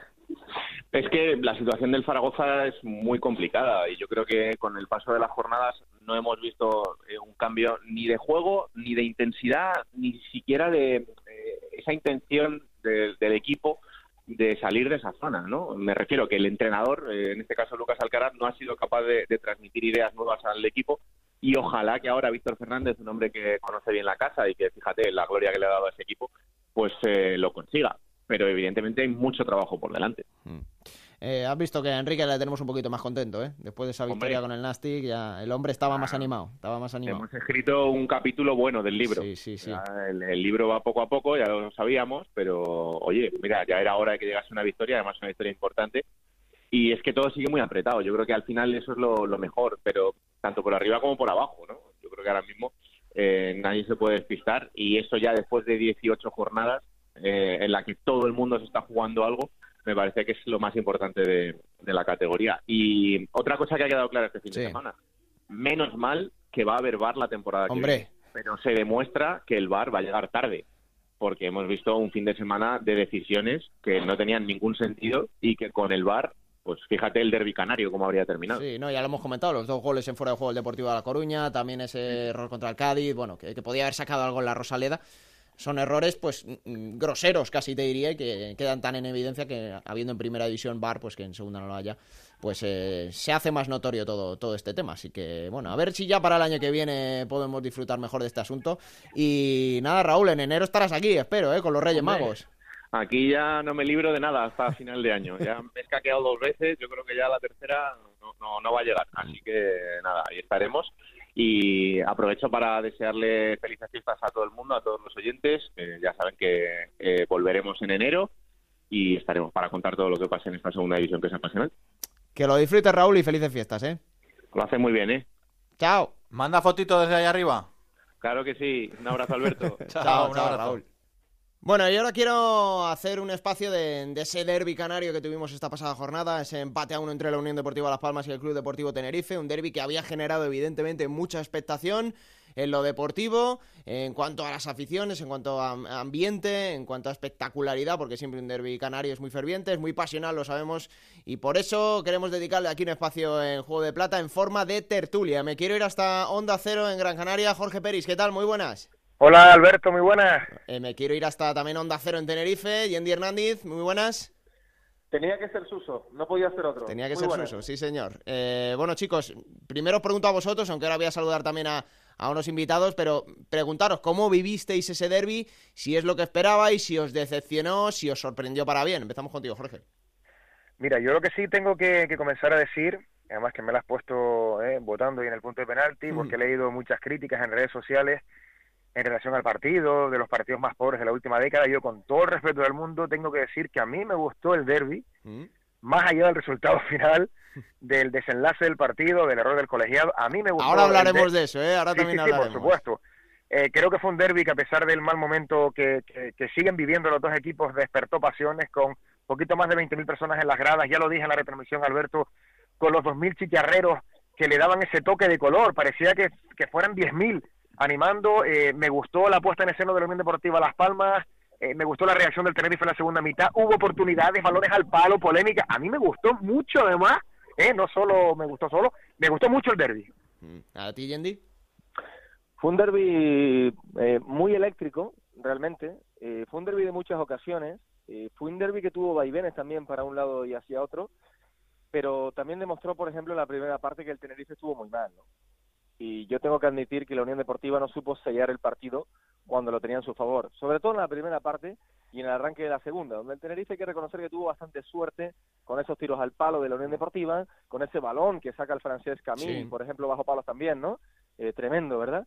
Y después, claro, el partido al final llega abierto, eh, con el 1 a 0, Las Palmas empieza a temblar porque tampoco está en buen estado de confianza y ahí el Tenerife crece. ¿Cómo crece? Pues con los cambios, con la entrada de Suso, con la entrada de Paco Montañés, que también le dio otro ritmo al partido, pero en cuanto a fútbol, el Tenerife, con Milla que jugó lesionado y, José Luis Oltra lo apartó a una banda, que jugó con problemas en la rodilla, eh, con Nano, que acabó el partido, pues todos sabemos, conmocionado y con ese problema y que no anda bien de confianza y sin gol, pues no podía ser de otra forma que con un penalti que en este caso el árbitro eh, comete un error, acaba logrando el empate, ¿no? Un Tenerife que no estuvo bien, que le puso corazón, que fue alentado por la cantidad de público que estaba en las gradas y que al final obtuvo un empate que es oro molido, tal y como está ahora mismo el conjunto blanquiazul realmente. Hmm. Bueno, echar las valoraciones ya de, Jorge, de Yendi. Y voy a saludar, como he dicho antes, a nuestros invitados. Saludo primero a Carlos Torrent, compañero de Radio Marca en Gran Canaria. ¿Qué tal? Muy buenas. ¿Qué tal, Alberto? Muy buenas. Bueno, y tengo placer también de saludar a un compañero, Óscar Herrera, de Radio El Día en Tenerife. ¿Qué tal? Muy buenas, Óscar. Hola Alberto, ¿qué tal? Muy buenas, saludos para todos. Bueno, eh, hablaros también, preguntaros de, lo que fue el derby, ¿no? Eh, si os decepcionó, si os sorprendió para bien, pero sobre todo cómo lo vivisteis, si era necesario volver a tener un derby así y si debía volver de este modo o hay cosas a mejorar, que evidentemente imagino que sí. Hombre, a mí me defraudó mucho sobre todo el ambiente, ¿no? El hecho de que solo 19.000 espectadores acudieran al estadio de Gran Canaria hmm. ya deja una huella de lo que ha sido este partido que no ha llamado la atención de la afición de la Unión Deportiva eh, seguramente decepcionada y frustrada por la eh, temporada del equipo de, Paco Herrera. ¿no? A partir de ahí, futbolísticamente también decepcionó, eh, es fiel reflejo de lo mal que están en el terreno de juego y en la temporada, en la trayectoria, los dos equipos canarios. Y es cierto que sí, tuvo su chispazo, su polémica, evidentemente. Si no hubiera sido por la polémica, el derby hubiera sido lamentable, mm. porque decepcionó muchísimo. Y al final, lo que sí se demuestra es que estos partidos se tienen que jugar en competición oficial. Hemos tenido derbis en los últimos años de torneos amistosos con un patrocinador que cada verano enfrenta a Tenerife Unión Deportiva Las Palmas. Ha habido mucho eh, follón en esos partidos, más incluso violencia física que en partidos oficiales, pero los derbis tienen que ser oficiales, con carácter oficial. Yo no imagino, Alberto, al Sevilla y al Betis jugando un torneo de verano hmm. eh, regularmente, o al Real Madrid y el Atleti, con lo cual bueno, la esencia de un derby tiene que ser oficial. Ahora bien, futbolísticamente y de ambiente yo esperaba mucho más, me decepcionó muchísimo lo que fue el entorno de este partido, todo el ornamento de este partido, que está muy por debajo de lo que es un encuentro que tira tanto, ¿no? Mm. ¿A ti, Carlos? yo creo que, debido a la política de, esta Unión Deportiva Las Palmas va a ser muy complicado que se llene el Estadio Gran Canaria, venga el Tenerife, venga el Real Madrid, como pasó el año pasado el Barcelona, eh, que están echando a la masa de la Unión Deportiva Las Palmas, ¿no? Y eh, ha sido tan descafeinada toda la semana, no solamente en la jornada del domingo con el partido, pero toda la semana ha sido eh, muy descafeinado todo lo que ha rodeado a este derby entre Las Palmas y, el Tenerife, con menos de 17.000 entradas vendidas para los aficionados locales que están hastiados, ¿no? Después de, de la racha no solo de este año, sino del año pasado y el año y medio último en primera división, que ahora mismo eh, pues prácticamente nadie paga por ver a la Unión Deportiva Las Palmas y se pudo ver una entrada mínimamente decente en el Estadio de Canarias porque vino el, tanta afición del, Tenerife, ¿no? Así que eh, en, lo, en lo que es el ambiente, pese a ser pobre, yo estoy encantado por los pocos problemas que hubo entre las aficiones, creo que en eso eh, dieron un ejemplo eh, dieron un ejemplo las dos aficiones y futbolísticamente creo que el Tenerife, con, con todos mis respetos, es el peor rival que ha pasado por el Estadio Gran Canaria este año. ¿eh? Creo que el Reus, el Albacete, eh, todos los equipos propusieron algo más de fútbol, que el Tenerife se encontró con, con esa suerte del, del penalti inventado por, por Saez y que al final incluso pudo salir ganando, ¿no? El Tenerife con esa ocasión fallada por, por Brian en el, en el tiempo de descuento. Así que bueno, tuvo de todo. A mí como, como espectáculo me gusta siempre ver a amarillas y blanqueazules enfrentándose sobre un terreno de juego, además que sea Suso el que marque, con que es el jugador seguramente que, eh, que más inquina despierta en la afición de Las Palmas, pues también tiene su toque especial, ¿no? Que eh, sea en contra de los, de los intereses de Las Palmas, pero bueno, creo que futbolísticamente fue un partido para mí terrible de Tenerife, que Las Palmas duró eh, 50, 60 minutos solamente y que habla muy mal de Las Palmas que un rival tan flojo como el Tenerife se haya escapado con vida. Bueno, ahora me, meto, me zambullo en el tema del, del penalti y de la polémica, pero antes os quiero preguntar y voy por partes. Eh, en el lado de la Unión Deportiva Las Palmas, a Jorge y a Carlos primero. Eh, tenemos una similitud muy cerca dentro de la, de la, propia categoría de la segunda división, que es el derby asturiano entre el Real Sporting y el Real Oviedo, toda la, pasión que levanta durante la semana. No, no quiero decir que, que, haya que imitarlo, cada derby es especial, cada derby es único, pero eh, puede ser un espejo en el que mirarse, sobre todo por cómo lo llevan los clubes y las aficiones. Os pregunto primero a Carlos y a, y a Jorge, ¿qué le falta a este derby canario para que pueda ser aún mejor? Yo creo que, eh, hombre, primero, como, como apuntaba Carlos, la política de, precios de la Unión Deportiva de Las Palmas, bien es cierto que no tiene nada que ver con, con, los precios que se ponían en primera, en primera división. hablamos de una estabilidad de club, hablamos de una dinámica deportiva, es que todo eso influye, del mismo, de la misma manera que también lo comentábamos cuando aterrizaba la selección española y jugaba ante Bosnia, la selección española, ojo, y fíjate la poquita gente que, que arrastró eso en primer lugar, pero eso no se puede, no se puede cambiar, o eso lo pueden cambiar los directivos o los futbolistas, nosotros simplemente estamos para, para contarlo. Yo sigo insistiendo en que sobre todo en los futbolísticos el derby no me decepcionó. Los últimos, seguramente los últimos cinco derbis no generaron tantas oportunidades de gol como, como, como, como en este, ¿no? Eh, en cualquier caso, eh, yo, yo sí que observo a lo largo del tiempo y en las últimas temporadas, bien es cierto que hace, hace, hace tres que se abrió un paréntesis con el derby porque Las Palmas estaban en primera división, que sí ha ido disminuyendo esa pasión, eh, esa semana fría, como también apuntaba Carlos, hace muchísimo tiempo que no recuerdo, ojo, que no, que no digo que la prefiera, ¿vale? Porque hace mucho tiempo hasta se dedicaban palabras altisonantes que después tenían mucha repercusión, hmm. pero sí que llevan, llevan tiempo siendo los derbis descafeinados. Mm, Carlos. Son, son dos equipos que creo que están eh, aburridos de sus presidentes, que son aficiones que están ya eh, cansadas de, de fracasos. El, el, Tenerife lleva ya unos cuantos años sin empezar la primera división, Las Palmas la pisó durante un año y poquito porque el resto fue eh, un auténtico despropósito. Yo creo que es muy diferente ver eh, un derby de, entre dos equipos que están peleando por la parte alta, peleando por eh, cosas bonitas, como fue hace eh, cuatro o cinco años con ese gol de Vicente Gómez, con un estadio de Gran Canaria rozando los 30.000 espectadores. ¿Por qué? Porque Las Palmas estaban todos a una, intentando conseguir el, el ascenso. Ahora, después de un fracaso tan gordo como ha sido lo, lo del año pasado en primera división, creo que la gente está aburrida de su presidente, de, de todo lo que rodea al, al club, quieren cambios y creo que hasta que no se produzca eh, una cosa como la que fue el día del Córdoba, ¿no? que todos se unieron para para intentar conseguir eh, un propósito mejor, pues creo que las balas necesitan eh, pues ese tipo de catarsis para volver a unirse y que, lo decía Jorge ahora, incluso si bien España es que no despierta ahora mismo el fútbol, eh, gran pasión entre la Unión de Las Palmas y el, y el Tenerife, incluso en esos en esos y qué quieres que pues la afición canaria en este sentido deja que desear eh, con respecto a la asturiana, por ejemplo, ¿no? Que veas el equipo del Oviedo en segunda vez, eh, estaba el Tartire lleno, ¿no? Eh, pues aquí yo creo que vamos a tardar en ver eso porque creo que, que las aficiones están cansadas de sus clubes. Mm. lo pregunto a Yendi y a Oscar un poco más de cara a nivel nacional. ¿Qué le falta al derbi canario para poder venderlo mejor a toda la afición de España? Yo creo que perdona, Yendi, yo, yo creo que le falta liderazgo. Liderazgo por parte de algunas figuras representativas en los dos clubes, como en su momento hace décadas fue Javier Pérez en el Tenerife, como pudieron hacer algunas eh, figuras representativas en la Unión Deportiva de Las Palmas. Le falta liderazgo, efectivamente, en el mensaje. Le falta sobre todo unidad. Eh, hay mucha dispersión de aficionados en la Unión Deportiva y en el Tenerife, que efectivamente coincido plenamente, están hastiados de la dinámica de gestión de ambos clubes y le falta sobre todo liderazgo en el terreno de juego y fuera del terreno de juego. Le falta un mensaje de, de, unidad cada uno para su bando.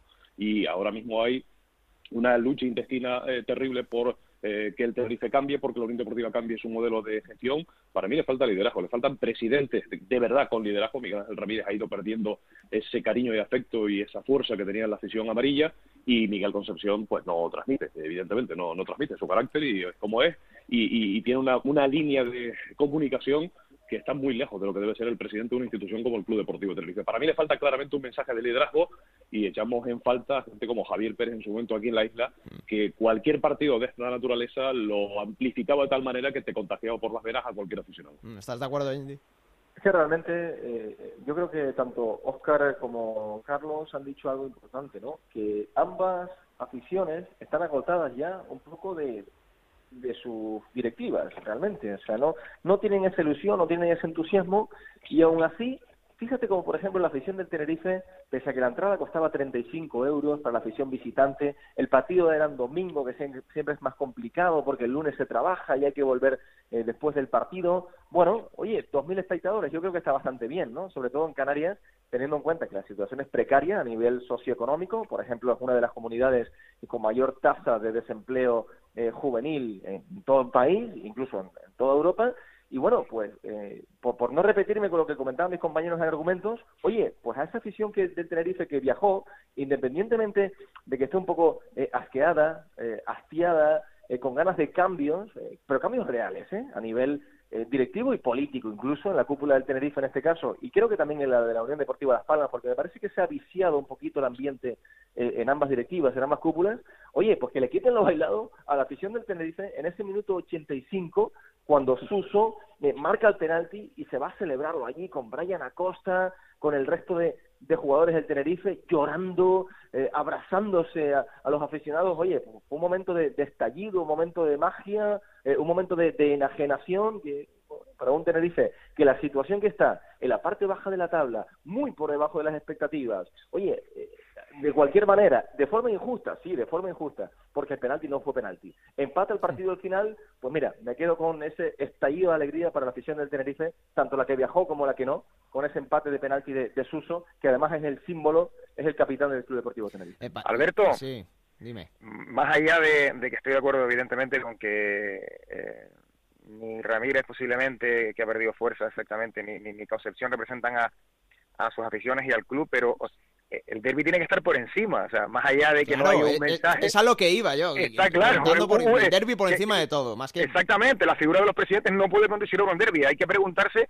si posiblemente falta ese liderazgo dentro del campo. A, tres canarios en la Unión Deportiva de Las Palmas y cuatro en el Tenerife. Pues hace mm. años había bastantes más canarios. Y por otro lado, si el momento eh, el, momento álgido del partido fue el gol de Suso, eh, que, porque, porque lo marca Suso, porque igual lo marca Brian Acosta y no y no y no pasa lo que pasa y no se monta lo que se monta que tampoco se montó nada. Pues habría que preguntarse si efectivamente dentro ojo de la moderación vale si faltan algún algún tipo de declaraciones eh, bueno, eh, con chispa, algún pique durante la semana, que también se eche de menos, porque justamente lo que nos llama la atención es que haya sido Suso. ¿Por qué ha sido Suso? Hombre, porque porque ha tenido algún cruce de declaraciones con la afición, claro. realmente porque iba La Palma en el tiempo.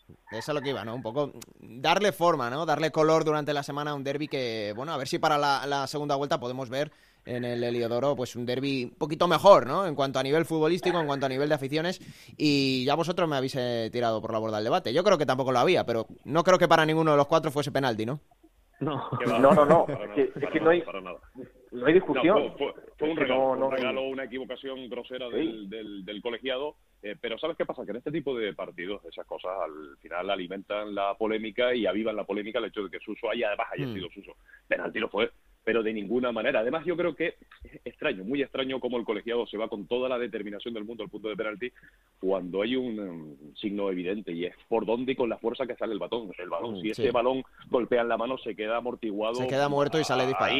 Y, salió disparado. Entonces, bueno, que no fue penalti, lo reconoce todo el tinerfeñismo, toda la afición. Ahora bien, regocija mucho más empatar de penalti Eso sí te lo digo. Sabe de otra manera, eso es verdad. Lo que no pueden hacer tampoco los jugadores de Las Palmas es ahora. Eh, pedir el bar, ¿no? Eh, oye, que, el, bar no va a haber, que no hay bar, que no va a haber el bar hasta los playoffs como, como mínimo. oye, que, el día que el día del Oviedo, que el día del Oviedo hace dos semanas no había nadie de Las Palmas pidiendo el bar, ¿eh? Y hubo dos penaltis, dos penaltis clamorosos a favor del Oviedo y Juan Cala no salió pidiendo el bar, ¿eh? que lo que no hay que hacer ahora es llorar porque no haya bar. el bar no, lo, no lo va a estar para ninguno de los 22. No, y, eso, eso está claro ya, y yo creo que debemos de dejar de llorar todos los equipos porque no llevar, porque no lo va a haber en segunda división. Eso seguro, hasta los playoffs al menos, y el año que viene ya sí, pero es que no ha sido solo en el derby, ha habido varios errores en esta jornada en segunda división que, oye, los dos goles del Deportivo fuera de juego, eh, el penalti también en el Cádiz, en, la Rosaleda, bueno, en fin, ha habido varias jugadas, es verdad que la del derby pues llama más la atención por las condiciones que es, pero... Y lo y, los futbolistas de Las Palmas, eh, aunque tienen que llorar, porque porque tienen que hacerlo, porque no, no fue penalti, porque seguramente les privó el colegiado de dos puntos, pero en su fuero interno, por eso ha durado tan poquito eh, el malestar por lo del penalti, en su fuero interno saben que no ganaron el partido porque no lo cerraron, y mm. punto. Claro. Bueno, Estoy totalmente de acuerdo con Peris, ¿eh? Sí, sí. Yo os iba a decir, yo me quedaría todo el rato hablando con vosotros en esta tertulia del derby canario, porque la verdad que es un placer, pero el tiempo se nos acaba, lo tenemos limitado, ya lo sabéis, y sobre todo quiero darle las gracias a nuestros compañeros, a Carlos Torren de Radio Marca en Gran Canaria y a Óscar Herrera de, Radio El Día. Y bueno, para la vuelta volveremos a hablar, chicos. Jornada 37, ahí lo, ahí lo dejo, ¿eh? La vuelta será jornada 37, debe estar todo mucho más caliente. Un placer, un abrazo para todos. Un abrazo, chicos. Un saludo. Eh, me quedo muy rápidamente con vosotros, con Jorge, con Yendi. Eh, haceros una pregunta rápida, como es el último programa del año, ya volveremos en Juego de Plata en enero 2019. Jorge, eh, mercado, Unión Deportiva Las Palmas, ¿se va a mover? ¿Va a haber salidas? ¿Va a haber llegadas? Pues hasta hace una semanita te diría que sí, que Las Palmas buscaba dos semanitas incluso un lateral derecho y, un hombre de ataque, pero en principio, mm. aunque cuando se dice esto suele pasar lo contrario, ha afirmado con rotundidad el presidente que los fichajes están aquí, también lo ha dicho Paco Herrera en la cantera, ¿Mm? en el en el en el B, pero yo no yo no me fío, yo te yo yo apostaría a que Las Palmas va a hacer alguna incorporación en línea defensiva, en la en la retaguardia. Eh, Yendi, ¿en el Tenerife? Bueno, en el Tenerife ha habido cambio de director deportivo, como sabes. Se marchaba Alfonso Serrano. llegaba Víctor Moreno, ex del Alavés, también con experiencia en el Albacete o, el Lugo, ha dicho que no va a haber ningún tipo de revolución, eh, que sí va a haber algunos pequeños cambios, algunos reajustes, el Tenerife necesita, por ejemplo, reforzar la banda izquierda, reforzar la defensa, por supuesto la delantera, ¿eh? donde el equipo ahora mismo tiene un déficit de gol eh, muy importante, pero bueno, no va a haber ese gran cambio, ¿no? Pese a que el equipo está muy por debajo de, las expectativas. ¿eh? La afición espera fichajes, espera un poquito de, ilusión, pero ya lo comentaba el, director deportivo nuevo, Víctor Moreno, en el Tenerife, que era presentado precisamente en estos días, que no que la afición no espere, porque además económicamente no hay posibilidad de hacer una gran revolución para que el Tenerife aspire a todo en la segunda vuelta. Pues en enero estaremos contando aquí, como siempre, los últimos detalles, las últimas incorporaciones, las actualizaciones de, las plantillas en segunda división. Nada, chicos, que tengáis felices fiestas y hasta el año que viene aquí en Juego de Plata. Igualmente, feliz año a todos. Un abrazo. Tenía que ser Suso. Hasta la próxima. Chao, Yendi. Y ahora quiero hablar del Real Oviedo después de esa derrota contra el Granada en el estadio de Los Cármenes. Iba a decir, me voy a Hondo a hacer Oviedo con Chisco García, pero no, porque lo tengo aquí. Chisco, ¿qué tal? Muy buenas. Hola, ¿qué tal? Muy buenas. Eh, bueno, lo hablábamos eh, al principio del programa. Ha habido equipos que han caído este, este fin de semana que a lo mejor no lo merecían, pero se han dado ese tipo de resultados. Sí, la verdad es que es curioso, porque parecía que el Oviedo había encontrado el remedio a los males después de la victoria frente al Sporting, de enlazar la segunda contra el Reus, de empatar en Las Palmas, pero le han llegado dos tropezones en, en el peor momento. Perdió con Almería y lo del sábado en Granada yo creo que le hace mucho daño, porque además cae con buena imagen y cae con esa sensación de qué tengo que hacer para puntuar si cuando juego bien, cuando hago bien las cosas, cuando creo ocasiones, al final cometo un error, que fue lo único que, cometió en el minuto 83 y eso te acaba penalizando. La verdad es que se están turbiando muchísimo las aguas, está empezando a revolverse todo bastante y la situación, hombre, no digo yo que sea para estar alarmado porque estás ahí justo en la mitad, seis por encima, a seis de playoff. Te alejas un poquito de playoff sí, después pero, de cómo estabas hace tres semanas. Sí, claro. Eh, sobre todo, el, yo creo que el gran borrón es la derrota frente al Almería, ¿no? Y eso es lo que al mm. final precipita todo y eso también hace que Anquela pase a estar otra vez cuestionado. Mm, porque el otro día el partido, lo decías, ahora son detalles, es un gran gol de Adrián Ramos, el delantero del Granada, como la pica por encima de Nero Champán después de hacer una gran parada. En la primera parte tiene Ibra e, esa jugada, esa ocasión que podía haber hecho el 0-1 en los Cármenes, sabiendo cómo juegan los equipos de Diego Martínez con resultados cortos y podría haber sido otra cosa, pero la realidad es que el Real Oviedo perdió, que Anquela está un poco más cuestionado y ¿qué va a pasar, Chisco? Yo creo que va, yo creo que en la situación actual debería de imperar la lógica. El Oviedo juega el sábado contra el Málaga en el mm. Tartiere. Último partido de 2018 para la liga. Es el momento, yo creo, que, que si tienes que tomar decisiones, si tienes que hacer algo y cambiar algo, es el mejor momento del año. Es decir, tienes ahí un plazo, tienes 15 días hasta el siguiente partido y debes de reflexionar si de verdad eh, Anquela es la persona que tú quieres que conduzca tu proyecto o si tienes que darle un cambio. Y yo creo que eso no ha de estar pendiente del resultado únicamente del partido. Es decir, Anquela ha de ser el entrenador del Oviedo por encima de que gane, empate o pierda con el Málaga. Es decir, ganando, el Oviedo puede prescindir de Anquela y perdiendo podría mantenerlo. Otra cosa es que el ambiente alrededor se pueda crispar. Y es que hay un problema, yo creo, añadido en Oviedo, y es que es una plaza complicada por muchas cosas, pero sobre todo porque la gente se aburre. Es decir, la gente se cansa de ver la misma cara. Eh, es una trayectoria en los últimos 20 años yo no sé, pero voy a hablarte de memoria, pero quitando a Antonio Rivas en la época de tercera división, eh, nadie ha completado dos temporadas eh, enteras en, el club eso te da un poco la, señal de lo difícil que es echar raíces en Oviedo y eso también te indica lo difícil que es conformar un proyecto cuando cada año cambias, cambias casi todo. Este año el grupo Carso y los propietarios apostaron por esa continuidad, por intentar llevar adelante un proyecto de más de una temporada pero me da que se les está torciendo demasiado pronto. Mm, el Oviedo que acaba, como decías, ese partido en casa en el Carlos Tartiere contra el Málaga, eh, va a ser a las 4 de la tarde el próximo sábado. Y luego viene el parón, claro. Muchas veces hablamos de que el parón, los equipos se refuerzan, hay salidas por avanzar algo, porque como hasta 2019 el juego de plata no vuelve, pues se va a mover el Oviedo en el mercado. Bueno, ha cerrado lo de Omar Ramos, eh, lo cual ya le deja con los deberes muy hechos y salvo alguna salida, que bueno, se hablaba de que si Richard Boateng podría intentar marcharse para buscar más minutos, evidentemente si hay una salida tiene que haber una llegada, porque el equipo está con 19 fichas profesionales nada más. Y hombre, si encontrasen en el mercado media punta, probablemente fuese algo que... Pero bueno, eso eran dentro de los planes de Juan Antonio Anquela. Hay que saber, es que... evidentemente, si hay relevo en el banquillo, yo creo que va a haber modificación de plantilla. Eh, es decir, si llega un entrenador nuevo, algo pedirá para, para retocar. Pero lo, más, lo que más necesita el Oviedo es recuperar a la gente que tiene fuera. Hablo de Forlín, hablo de Saúl Berjón, hablo de Joselu. Estoy hablando de tres jugadores que son titulares, eh, yo creo que indiscutibles en, en el Oviedo y que, claro, en una plantilla de 19 esas tres bajas, eso son muchas bajas, sin olvidar Carlos Hernández, que entró en la convocatoria para Granada, pero que tampoco pudo jugar. ¿eh? Bueno, va a ser una buena piedra de toque el Málaga, que recordemos está en un gran momento de forma ahora mismo para el Real Oviedo, que puede ser otro Real Oviedo a la vuelta de Navidades, claro, lo decía Chisco, igual con un entrenador nuevo, con nuevos jugadores, pero de momento está en esa situación con 23 eh, puntos clasificados ahora mismo el equipo de Juan Antonio Anquela. Pues hasta el año que viene, chicos, lo contaremos aquí toda la novedad del equipo asturiano. Estaremos encantados. Hasta la próxima. Hasta luego, chao. Y tampoco me muevo porque no me voy a ir a Onda Cero Zaragoza. Tengo el placer de contar aquí conmigo también a Rafa Feliz. ¿Qué tal, Rafa? Muy buenas. Hola, Alberto, muy buenas. Situación delicadísima, mm, complicadísima para el Real Zaragoza, tanto en lo deportivo como en lo institucional y con novedades. Exacto, novedades tras la derrota en Coruña del pasado domingo. La ha caído ayer, cayó ya Lucas Alcaraz y por lo tanto vamos a ver qué es lo que sucede. Llega Víctor Fernández con la ilusión por parte de toda la afición maña de la llegada del entrenador zaragozano, eh, pero eh, lo que manda es el fútbol, ¿no? Y los partidos y los resultados. No solamente el que llegue Víctor Fernández, sino que luego hay que jugar al fútbol. Además se añade a todo esto que Cristian Álvarez y Alberto Benito se van a perder varias semanas de partidos por lesión, cayeron lesionados también ante el Deportivo La Coruña y vamos a ver qué es lo que sucede. Pero lo cierto es que ya ha habido cambio en el Real Zaragoza, la salida de Lucas Alcaraz, la llegada de Víctor Fernández y tiempos nuevos para el Real Zaragoza. Habrá que ver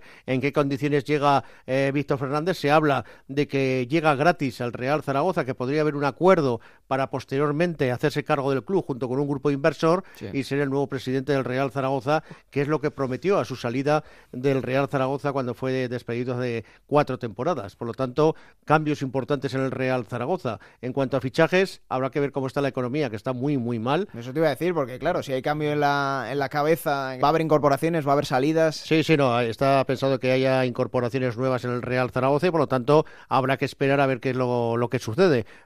Cambios, eh, se busca un goleador, porque el Zaragoza se ha notado que Marc Wall y Álvaro Vázquez no están atravesando una buena temporada en el club zaragozano mm. y por lo tanto pues eh, tiene que haber cambios sí o sí en el equipo aragonés. Además en el centro del campo con Eguaras lesionados se acusa demasiado el, equipo que no hay un hombre que, lleve el mando del partido para ir hacia arriba, hacia buscar los goles y la victoria. Mm quizá Rafa con todo, todo este cambio, todo este barullo que ha habido en la situación del Real Zaragoza, ha quedado en un segundo plano lo que ocurrió el otro día en, Riazor, ese partido, derrota por, por tres goles a uno con dos goles, lo hemos comentado al principio del programa, dos goles en clara situación de fuera de juego. Todo el mundo se, se queja Claro, hemos tenido en varios partidos este, esta jornada errores eh, arbitrales que todo el mundo se acuerda del VAR. En primera división hay VAR, en segunda división lo va a ver el, año que viene, pero eh, hay molestia, imagino, en Zaragoza por, porque se escapó el partido por dos errores. Sí, pero, pero la gente en general, el público, no crees que lo ha acusado tanto.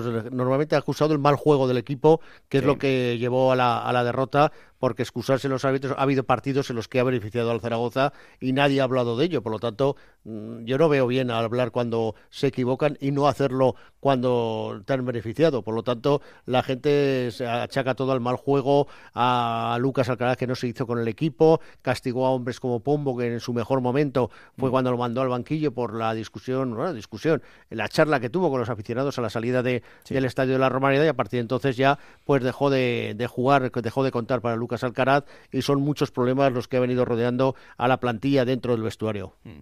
Pues esa es la situación en el equipo Maño. La figura de Lucas Alcaraz que no ha tenido calado, no ha tenido trascendencia en un Real Zaragoza que no ha sabido reconducir, que ahora va a empezar otra nueva etapa, la tercera de esta temporada, y que el próximo compromiso del equipo blanquillo va a ser a las 6 de la tarde el sábado contra el Extremadura en casa de la Romareda para acabar el año, Rafa, de la mejor manera posible. Pues vamos a ver, ojalá, ojalá se pueda acabar de la mejor manera posible y ojalá el Zaragoza asume los tres puntos que hace tiempo que no que ya no lo hace. Y ya que es el último programa, pues desear felices fiestas a Igualmente. Felices fiestas, Rafa. Y en 2019 estamos aquí con el Real Zaragoza otra vez en Juego de Plata. De acuerdo, muchas gracias. Hasta luego. Hasta luego. Bueno, y ahora es momento de irnos a Tarragona porque el Nastic lograba esa victoria muy importante, además fuera de casa, frente a un rival directo como es el Extremadura.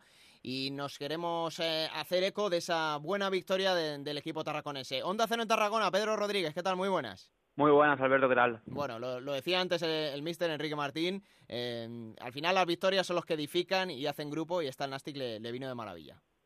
Sí, sí que es cierto que ya viene mejorando las últimas semanas, sobre todo los dos partidos en casa frente a Almería y frente a Granada, aunque pese a que con Granada el partido lo acabaron perdiendo. Y ayer quizá no fue un partido en el que el equipo demostrase mm, la contundencia, sobre todo ofensiva, que, que, mostró contra el Granada de, de generar ocasiones. Mm. Fue un partido más práctico, pero al final fueron tres puntos y al final pues eh, es lo importante ahora mismo porque el Nastic necesita más puntos que juego. Hmm.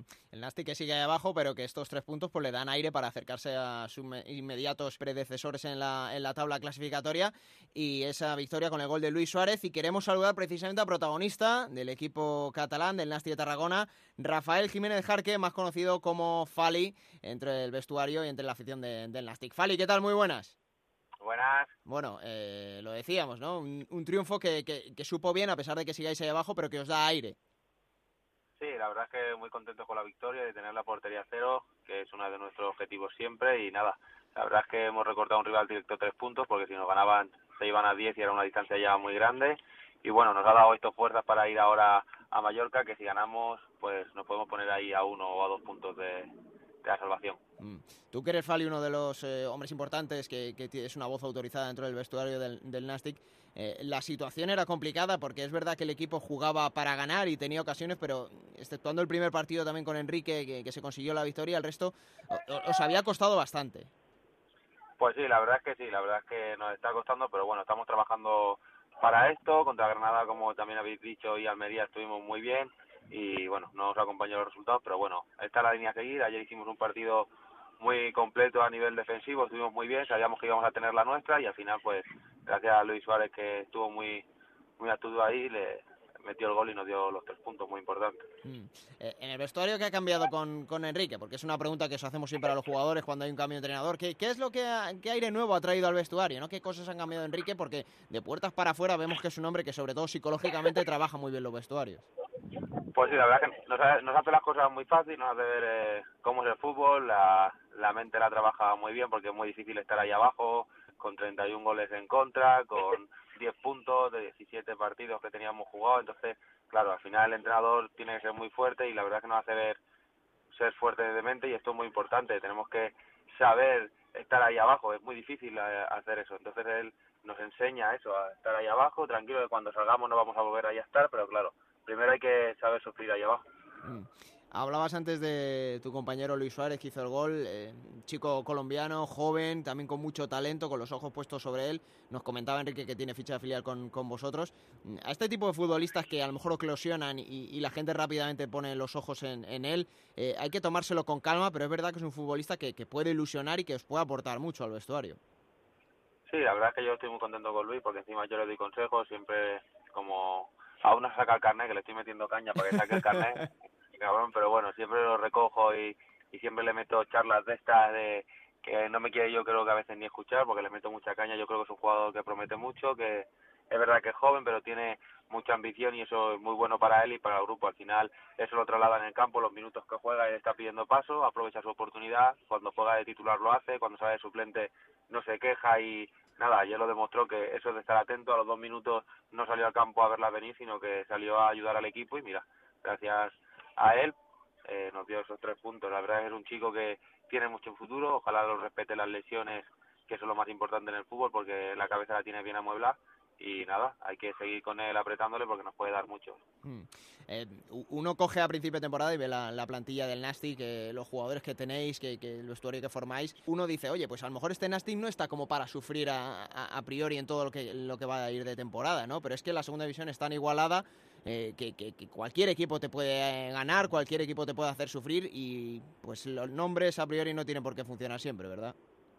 Pues sí, la verdad es que sí, la verdad es que segunda encima este año con todos los equipos que hay, la verdad es que tenemos una plantilla muy buena, que es verdad que no lo hemos demostrado, pero claro, eh, al final es muy muy complicada, no hemos hecho las cosas bien, lo sabemos, pero bueno, eh, más vale tarde que nunca, entonces eh, Enrique Martín la verdad es que lo está haciendo muy bien, aunque los resultados no estaban saliendo, pero se veía de otra forma el equipo y nada, hay que seguir con esto que tenemos que sacarlo adelante. Mm.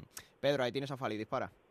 No, a mí me gustaría comentarle un detalle del partido de ayer. No sé si él eh, sobre el terreno de juego se fijó al acabar el partido eh, y es un detalle que yo creo que denota mucho lo que lo que hablaba él de la de la fortaleza que tiene el grupo en estos momentos y es el caso de Isaac Becerra, que era portero indiscutible eh, con, Enrique Martín, que hace dos semanas ya contra en el partido contra Granada se vio relegado a la suplencia en, en lugar de Bernabé y ayer, ya lo ha dicho Fali, el equipo que consiguió por segunda vez esta temporada dejar la portería a cero, con Bernabé en la portería, y cuando el árbitro pitó el final, eh, Becerra se fue, lo primero que hizo fue abrazar a Bernabé, los dos se fundieron en un abrazo, y yo creo que Fali es solo que demuestra un poco la fortaleza también del vestuario en una situación complicada como la que está viviendo el, equipo este año. Exactamente, eso es lo que te iba a decir. Yo, a ver, eh, todo de fuera pues se ve mal porque a veces los resultados no salen y empiezan a criticarnos mucho, pero bueno, el vestuario al final convivimos cada día. A ver, Isabel, Serra y Berna, y tanto Arturo como Che son porteros que son increíbles. Shaq es muy competitivo, es, pero claro, al final sabe que su compañero y el abrazo lo demuestra todo. Al final es, espectacular que la gente que estamos ahí dentro nos llevemos tan bien porque al final el vestuario unido es el que saca estas situaciones. Si estamos cada uno por nuestro lado, al final eh, vamos a ir mal seguro. El vestuario unido siempre tiene muchas más posibilidades de sacarlo todo que si está si no está unido. Mm. Fali, en Tarragona la, la, afición como está muestra evidentemente, imagino, su, su, preocupación, pero está con, está con el equipo. ¿No, no habéis notado vosotros que, que, tengan aún esa desesperación, ¿no? Como sí que vemos en otras aficiones. Bueno, yo ya lo dije a la afición, yo le envié un mensaje en una rueda de prensa también que yo como jugador sé que es difícil porque me pongo en su piel, pero bueno, yo eh, lo que les decía era que nos animaran durante 90 minutos siempre y luego después del partido pues que nos piten, pero ahí tenemos que siempre ser 12 y más en casa. Esa afición siempre tiene que estar con nosotros, pase lo que pase y después de los 90 minutos entonces que nos digan lo que quieran, porque están en su derecho, el público puede opinar lo que quiera, pero durante los 90 minutos tenemos que ser 12. Ellos tienen que ser nuestro número 12 porque eso el rival también lo nota, igual que cuando nosotros jugamos en contra, por ejemplo contra la Extremadura fue brutal la mm. afición de ellos, entonces eso es un punto a favor para nosotros y la verdad es que están respondiendo muy bien, la verdad es que estoy muy contento y todos estamos contentos con la afición, porque la verdad es que están demostrando eh, que están ahí con nosotros y al final esto es de todos y lo sacaremos todos juntos. Hmm. Eh, Alberto, perdona, porque destacaré el, tema de la afición, que seguro que Fali está de acuerdo conmigo, en los dos últimos partidos, pese a la situación eh, negativa en la que está el equipo, casi 9.000 personas en el nuevo estadio, que yo creo que, que, es muy de valorar y seguro que Fali, que yo creo que es un jugador que, que sí que es jugador, pero también eh, tiene mucha pasión y siente mucho el escudo y la afición lo sabe, yo creo que también lo, valora mucho. Muchísimo, la verdad es que lo valoro muchísimo. Yo personalmente es espectacular. Eh, el último partido en Granada yo estaba en la grada y eh, cuando ya me senté y vi a toda la gente ahí es increíble. La verdad es que es un lujo tenerlos así y encima que estamos mal, ellos vienen, eso es es espectacular. Para todos es un aire que nos dan ellos, la verdad. Que, y encima luego cuando no salen las cosas nos sentimos el doble peor por eso, porque viene encima la gente a animarnos, pero bueno, eso al final vemos las cosas de que están con nosotros y eso es muy bonito para nos da más fuerza para luchar, de verdad, en serio, que nos da muchísima fuerza porque vemos que están con nosotros, que estamos unidos y al final es lo que te digo, el vestuario unido y la afición unida hay que ir siempre por el mismo camino. Eso seguramente nos dará el éxito. Mm. Y te pregunto, Fali, ahora como hombre de fútbol, em, ver la situación del, del, vecino, del Reus, todo lo, que está aconteciendo con esos problemas, eh, imagino que tampoco será sencillo, ¿no? Solidarizándose sobre todo con los compañeros, eh, a pesar de que haya esa rivalidad entre el Reus y el, y el Nasty, pero que no debe ser fácil, ¿no? Ver eso tan cerca. Pues sí, al final la rivalidad, bueno, al final es pero una cosa no quita la otra, al final somos compañeros de profesión y a nadie le gusta eso, de verdad que yo estaba muy, muy, muy muy jodido, de verdad, que le pase esto a compañeros de profesión, porque esto esto no puede ser. Y mira, eh, al final vi que, que ella había que había metido, le habían pagado las nóminas, la verdad es que me puse muy contento porque íbamos a coger el avión y todos nos pusimos contentos de que al menos ellos también tienen sus familias, tienen sus cosas, son profesionales, al final esto eh, no podía ser, esto no puede ser que le pase esto a estos jugadores y la verdad es que yo siempre se lo decía, porque también tengo familia que son del Reus, aquí en Reus, y yo le decía que me sabía muy mal, incluso que si teníamos que, que ayudarnos, nos ayudaríamos. Yo estaba, vamos, yo pondría la mano para ayudarlos. al final son compañeros de profesión. Luego cuando juguemos el partido vamos, es máxima rivalidad, todo lo que sea, pero al final son compañeros de profesión. Esto no puede pasarle a, estos jugadores porque no se lo merecen. Mm, efectivamente, y chapó también que, que un jugador de, de, tu nivel, de tu calibre, diga esas palabras de, de, lo que es el máximo rival, pero que efectivamente son compañeros de trabajo, que es una situación muy difícil para todos y que eh, afortunadamente el Reus la está, la está pudiendo solventar. Eh, cierra Pedro, la última para Fali. Eh, bueno, no, eh, sobre todo de destacar, y ya se lo preguntaba a Manu Barrero, su, su, compañero, la semana pasada en una entrevista en Onda Cero Tarragona, eh, es, yo creo que, no, imagino que ellos también lo verán, eh, sí que es cierto que esta semana tiene una salida complicada en Mallorca, pero sobre todo los dos primeros mm, partidos del año que son contra rivales directos, eh, Córdoba y Elche, que yo creo que, un poco va a estar ahí eh, eh, el encarar con vida la, la segunda vuelta, ¿no, Fali? Bueno, nosotros vamos a pensar ahora en recuperar bien hoy y aprovechar el día de hoy, que mañana no sabe lo que puede pasar, pero estamos concentrados en Mallorca, sabemos que va a ser un partido difícil, eh, pero bueno, vamos a ir con nuestras armas allí a sacar los tres puntos porque nos daría mucha vida sacar los tres puntos allí, no, lo que he dicho antes, nos podría uno o dos puntos casi seguro de salir del descenso hasta el Día de Reyes que viene Córdoba a casa, entonces hay que pensar partido a partido y nada, darlo todo en Mallorca porque el equipo conforme está podemos ganar a cualquiera y en cualquier campo, ya lo ha dicho el míster muchas veces y es que tiene toda la razón, podemos ganarle y más en segunda división, la diferencia es mínima, es mínima, quien cometa menos errores es el que gana el partido y eso es lo que vamos a intentar hacer, ganar el partido. Lo próximo para el Nasti va a ser esa visita, como decís, a Mallorca. No sé, Fali, el último partido antes de las vacaciones de Navidad. ¿Os ha dicho algo el mister? ¿Os ha prometido algún premio? ¿Se acabáis bien? Yo qué sé, pues volver más tarde, poder comer más turrones, estar con la familia más tiempo. Oh, claro, va. El, mister, el, mister, el mister para eso no vea. Madre mía, no, no comencemos ni, ni, ni, ni, ni vamos loco, él no, él no, eso no, eso no, no es, no es de eso, no, no, no, no, que va. Enrique no quiere a nadie con un gramo de más, ¿no? De vuelta. No, no, que va, que va, eso es imposible. ¡Oh, madre de Dios! Y yo que encima en Navidad como bastante este año no voy a poder comer nada. no, no, el mister por ahí no pasa, el mister no, nos ha dado las vacaciones, yo creo que nos ha dado muy buenas vacaciones, pero de ahí no, aunque ganemos y tal, no, no, él no, él el que va con su idea y con su idea vamos todos detrás de él. Al final es el que manda, todos nosotros tenemos que ir a una porque eso al final es el fruto de todo. Tenemos que seguir al, al que manda y los demás darlo todo para sacarlo. Pues Fali, que acabéis bien el año, que, que haya suerte, que haya salud sobre todo, que es lo más importante para los futbolistas y que igual que podáis acabar eh, bien el año, podéis empezar el 2019 también con buen pie, ¿vale? Vale, muchísimas gracias. Muchas gracias por atenderos. Un abrazo, Fali. Un abrazo, hasta luego. Bueno, Pedro, pues la situación del Nastic ya lo ha dicho Fali, es esa, ¿no? Y lo habéis comentado tú también. Eh, los tres próximos partidos que con rivales directos van a marcar sobre todo el devenir de, del Nastic en lo que queda de temporada. Sí, sobre todo los dos últimos, eh, contra Córdoba y contra Elche, los dos últimos para cerrar esta primera vuelta y para encarar eh, la segunda con vida y con opciones para, para seguir luchando por esa salvación. Por cierto, déjame decirte, Alberto, que esta mañana el Nastic ha anunciado la incorporación del mediocentro senegalés José Noutien, un mediocentro de 25 años que llega procedente del Tánger, que firma hasta final de temporada y que no jugará hasta 2019, que será cuando se abra ese mercado de invierno y a partir del primer partido de 2019 contra el Córdoba, el mediocentro senegalés que podrá estar a disposición de Enrique Martín. ¿Se va a mover más el Nastic en ese mercado navideño? Eh, sí, en principio la idea es eh, 6-7 incorporaciones y 6-7 bajas que se darán jugadores con los que eh, no se está contando. Eh, yo creo que Enrique Martín también en estas últimas semanas está un poco eh, eh, intentando eh, decidir con qué jugadores puede contar de los que tiene ahora para la segunda vuelta y, sin duda el equipo se tiene que reforzar, sobre todo porque el nivel en esta primera vuelta no ha sido el, que se esperaba y, y, van a llegar caras nuevas seguro. Ya ha llegado la de Manuel García y la de, y la de Tion y ahora en principio, como te digo, se esperan cinco o seis incorporaciones más en este mercado de invierno. Hmm. Bueno, pues hablaremos del Nastic, como, como no, aquí en, Juego de Plata, después de, del parón por, por Navidad. Eh, me cruzo unos kilómetros, Pedro, dejamos Tarragona para irnos a Reus, porque este fin de semana hemos conocido eh, durante la jornada eh, hacía oficialmente un comunicado el Reus que iba a abonar las nóminas de sus jugadores para intentar solventar esa situación y evitar pues una posible desbandada ¿no? de varios jugadores de, la plantilla del Reus, que, que, era lo que se había anunciado que podía pasar. Esta situación ahora mismo, Pedro, ¿cómo está? Eh, bueno, pues eh, lo que durante estos días eh, sí que es cierto que el club, como decías tú, anunció el sábado que se iba a pagar las nóminas.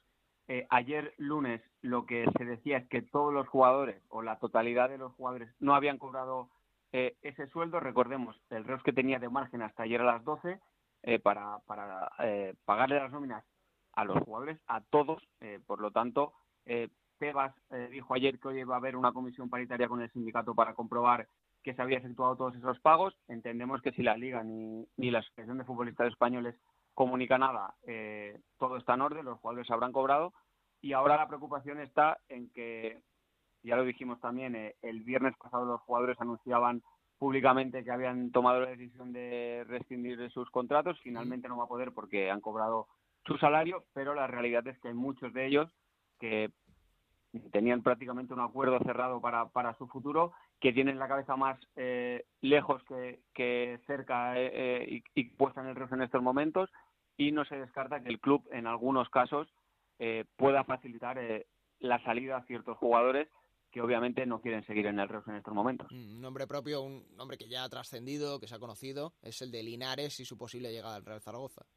Sí, era una de las posibilidades y que es cierto que es un jugador que, que mm, es de Zaragoza, que nunca ha jugado en el, en el conjunto Maño, que le surgió esta posibilidad de que también lo ha pasado muy mal en, en, su traspaso de Oviedo a Reus, que no se esperaba que, que pasase todo esto en este inicio de temporada, que ha sido un poco eh, no podríamos decir el líder, pero uno de los jugadores que, ha encabezado la, protesta y, que, obviamente ha sido uno de los, de los principales eh, perjudicados y, líderes en, esta denuncia masiva de, todos los jugadores.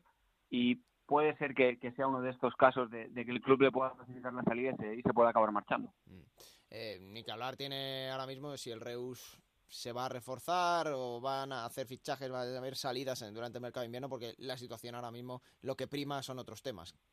Sí, eh, lo que sí que, y lo, decía Xavi Bartolo en la rueda de prensa posterior al partido contra el Córdoba, eh, sí que es cierto que la prioridad máxima es la de inscribir a los eh, cuatro jugadores que no se pudieron inscribir en, en verano. y obviamente si hay jugadores que decimos que, se pueden, como decimos, que se pueden marchar y, se acaban marchando, sin duda el equipo se va a tener que reforzar porque no olvidemos que ahora mismo son 16 fichas profesionales a las que si le restas jugadores que se marchen y le sumarías estos cuatro que, que podrían inscribir, eh, pues eh, se vuelve a quedar una plantilla corta y sin duda se, van a tener que reforzar. Situación más que delicada la que está viviendo ahora mismo el Reus, que nos alegramos también de que poco a poco pueda ir eh, quemando esas etapas para solucionar lo que viene siendo un momento eh, complicado para el equipo tarraconense. Pues Pedro, en 2019, ya el año que viene, aquí en enero, estaremos contando como siempre todas las novedades en Juego de Plata, actualizando plantillas y contando la situación de los equipos y las jornadas, tú en este caso con Nasti de Tarragona y Reus. Así que Pedro, que pases felices fiestas y en enero nos volvemos a escuchar. Igualmente, buenas fiestas. Un abrazo grande. Un abrazo. Bueno, ahora turno para irnos a jugar. En Onda Cero, la Liga Juego de Plata Hamel, el primer campeonato oficial de Juego de Plata en Futmundo.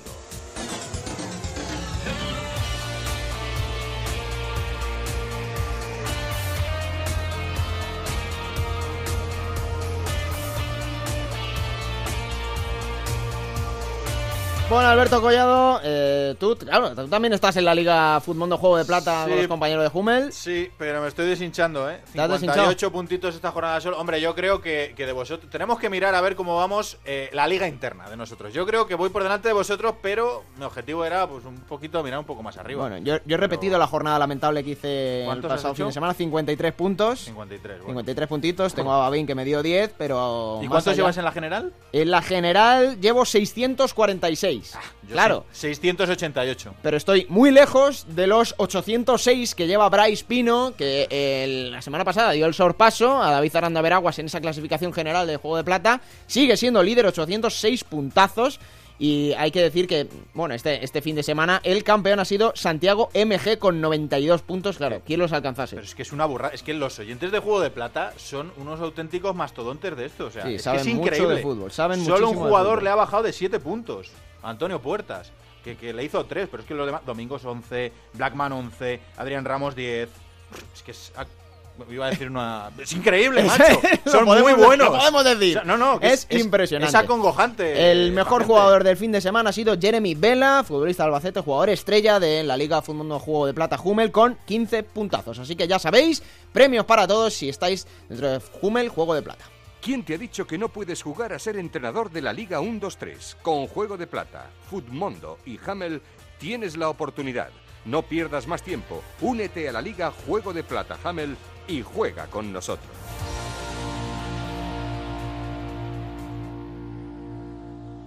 Y ahora es momento de que Pablo Llanos nos transporte en el tiempo, nos lleve al nodo del Albacete.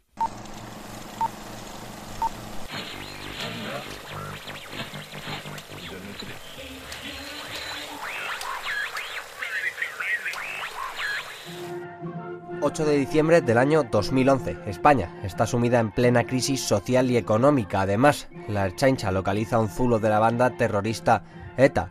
En Estados Unidos, Obama prohíbe la venta de la píldora anticonceptiva sin receta. El Real Madrid de baloncesto derrota al Maccabi en el último partido de Rudy Fernández antes de su regreso a la NBA. Y Rihanna es número uno de las listas musicales con su canción We Found Love. Pero no toda la actualidad pasa por aquí al menos para los aficionados del Albacete Balompié, y es que el equipo manchego se enfrenta al Atlético de Madrid esta noche en el partido de ida de los 16avos de final de la Copa del Rey. El queso mecánico dista mucho de aquel equipo histórico de los 90 que llegó a las semifinales de la Copa. Ahora mismo milita en la segunda B y su principal objetivo es regresar a la categoría de plata. Sin embargo, el conjunto de Albacete tiene una oportunidad única ante sí de cosechar un triunfo histórico. Por su parte, los madrileños están en una mala dinámica en liga y se encuentran alejados de los puestos de cabeza. José Antonio Teixeira Vitienes será el encargado de pitar el partido en el Carlos Belmonte. La alineación del conjunto manchego con Miguel en la portería, en principio con Candela, Castillo, Miquel Santamaría y Zurdo en la línea de cobertura con David Mateo Rocha y con Miguel Núñez como pivotes por delante, Tete a la derecha, Adrián a la izquierda, con Víctor Curto y Antonio Calle como hombres referencia en ataque. Ahí tenemos sobreimpresionado el equipo titular del conjunto colchonero con Antonio López en el lateral izquierdo. En principio, Pablo Asunsao y Coque van a formar en el centro del campo con Juan Fran en la parte derecha, el Toto Salvio en la parte izquierda, con Adrián López y, como, y con Pizzi como hombres más adelantados. El Albacete salía arriba y buscaba al Atleti durante toda la primera mitad. Era superior a los colchoneros hasta que a la media hora de partido. Y como siempre, estas jugadas quedan a interpretación del colegiado, pero sí es verdad que ahí mete el, codo y que, y que, impide el centro. Tiene, tiene el brazo levantado y hay un movimiento del brazo que parece que busca cortar la trayectoria del balón. A fin de cuentas, esto es lo más importante, no si el brazo está o no pegado al cuerpo, sino si el balón va a la mano o la mano al balón. Va a pegarle Antonio Calle, pierna derecha para marcar el primero. Calle,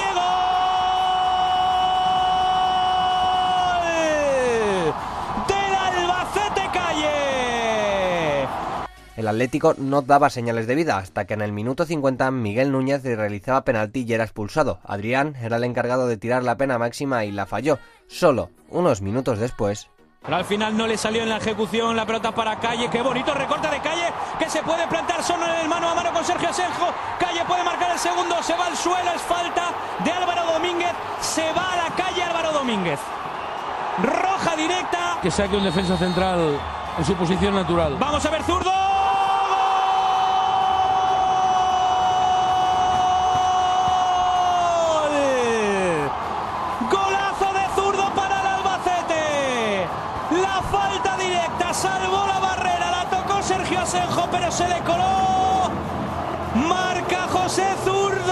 Sin embargo, el Atlético aún tenía algo que decir. Pero ya está obligando a hacer un esfuerzo de más al Atlético de Madrid. Ojo ese balón que le queda a Adrián. Puede marcar el empate. Adrián va a marcar.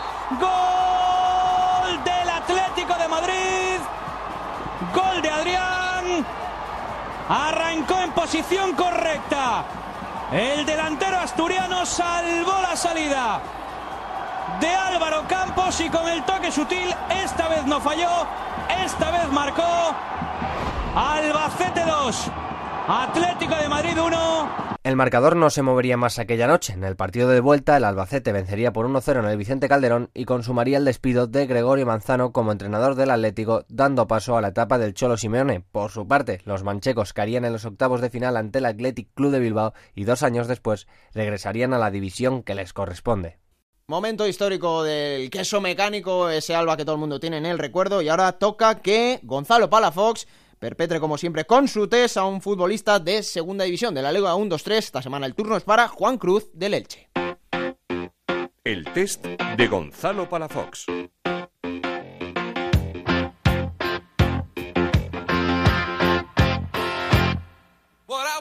Un recuerdo de niño. Pues la verdad que un recuerdo de niño siempre que tengo bonito es, me recuerdo eh, con mi padre en el campo de fútbol de, de- de- del pueblo de mi padre, allí de Burgos, y la verdad que es un recuerdo que, que siempre tengo y me gusta mucho. Un animal con el que te identifiques. Eh, me gusta mucho el lobo. Un referente futbolístico. Eh, Paulo Maldini. Tu primera camiseta de fútbol. Eh, mi primera camiseta de fútbol fue la del Boloña, que la cambié con Mark Hansik, del Nápoles. Eh, la del Boloña porque debuté allí en primera división. ¿Sois de videojuegos en el equipo? Eh, sí, hay algunos que sí. Fortnite.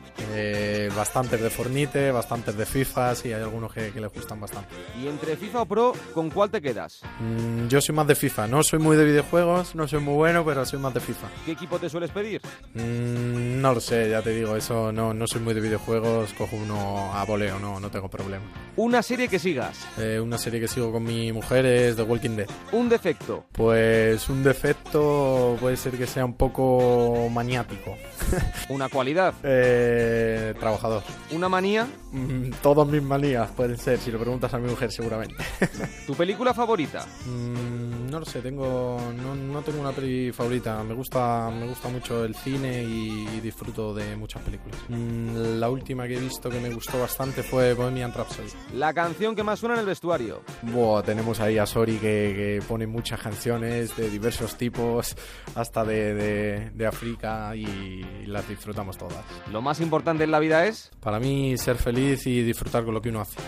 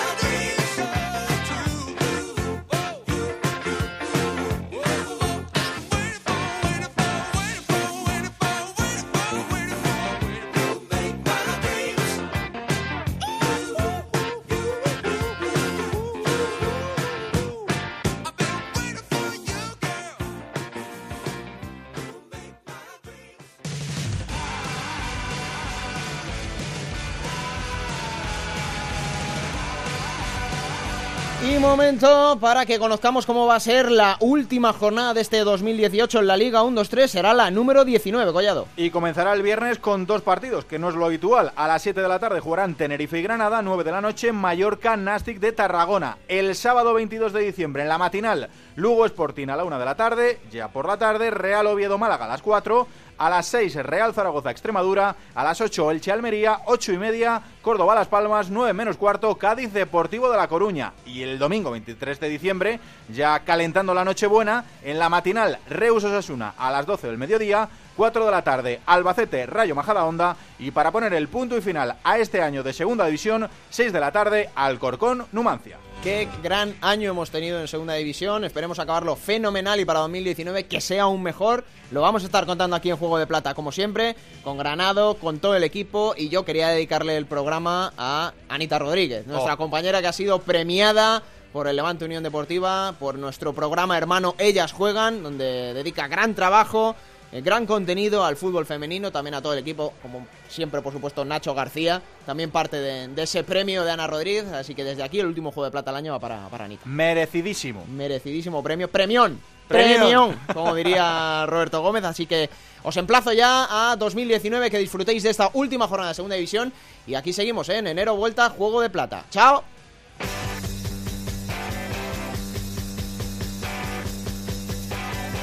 Raúl Granado, Alberto Fernández, Ana Rodríguez. Juego de Plata.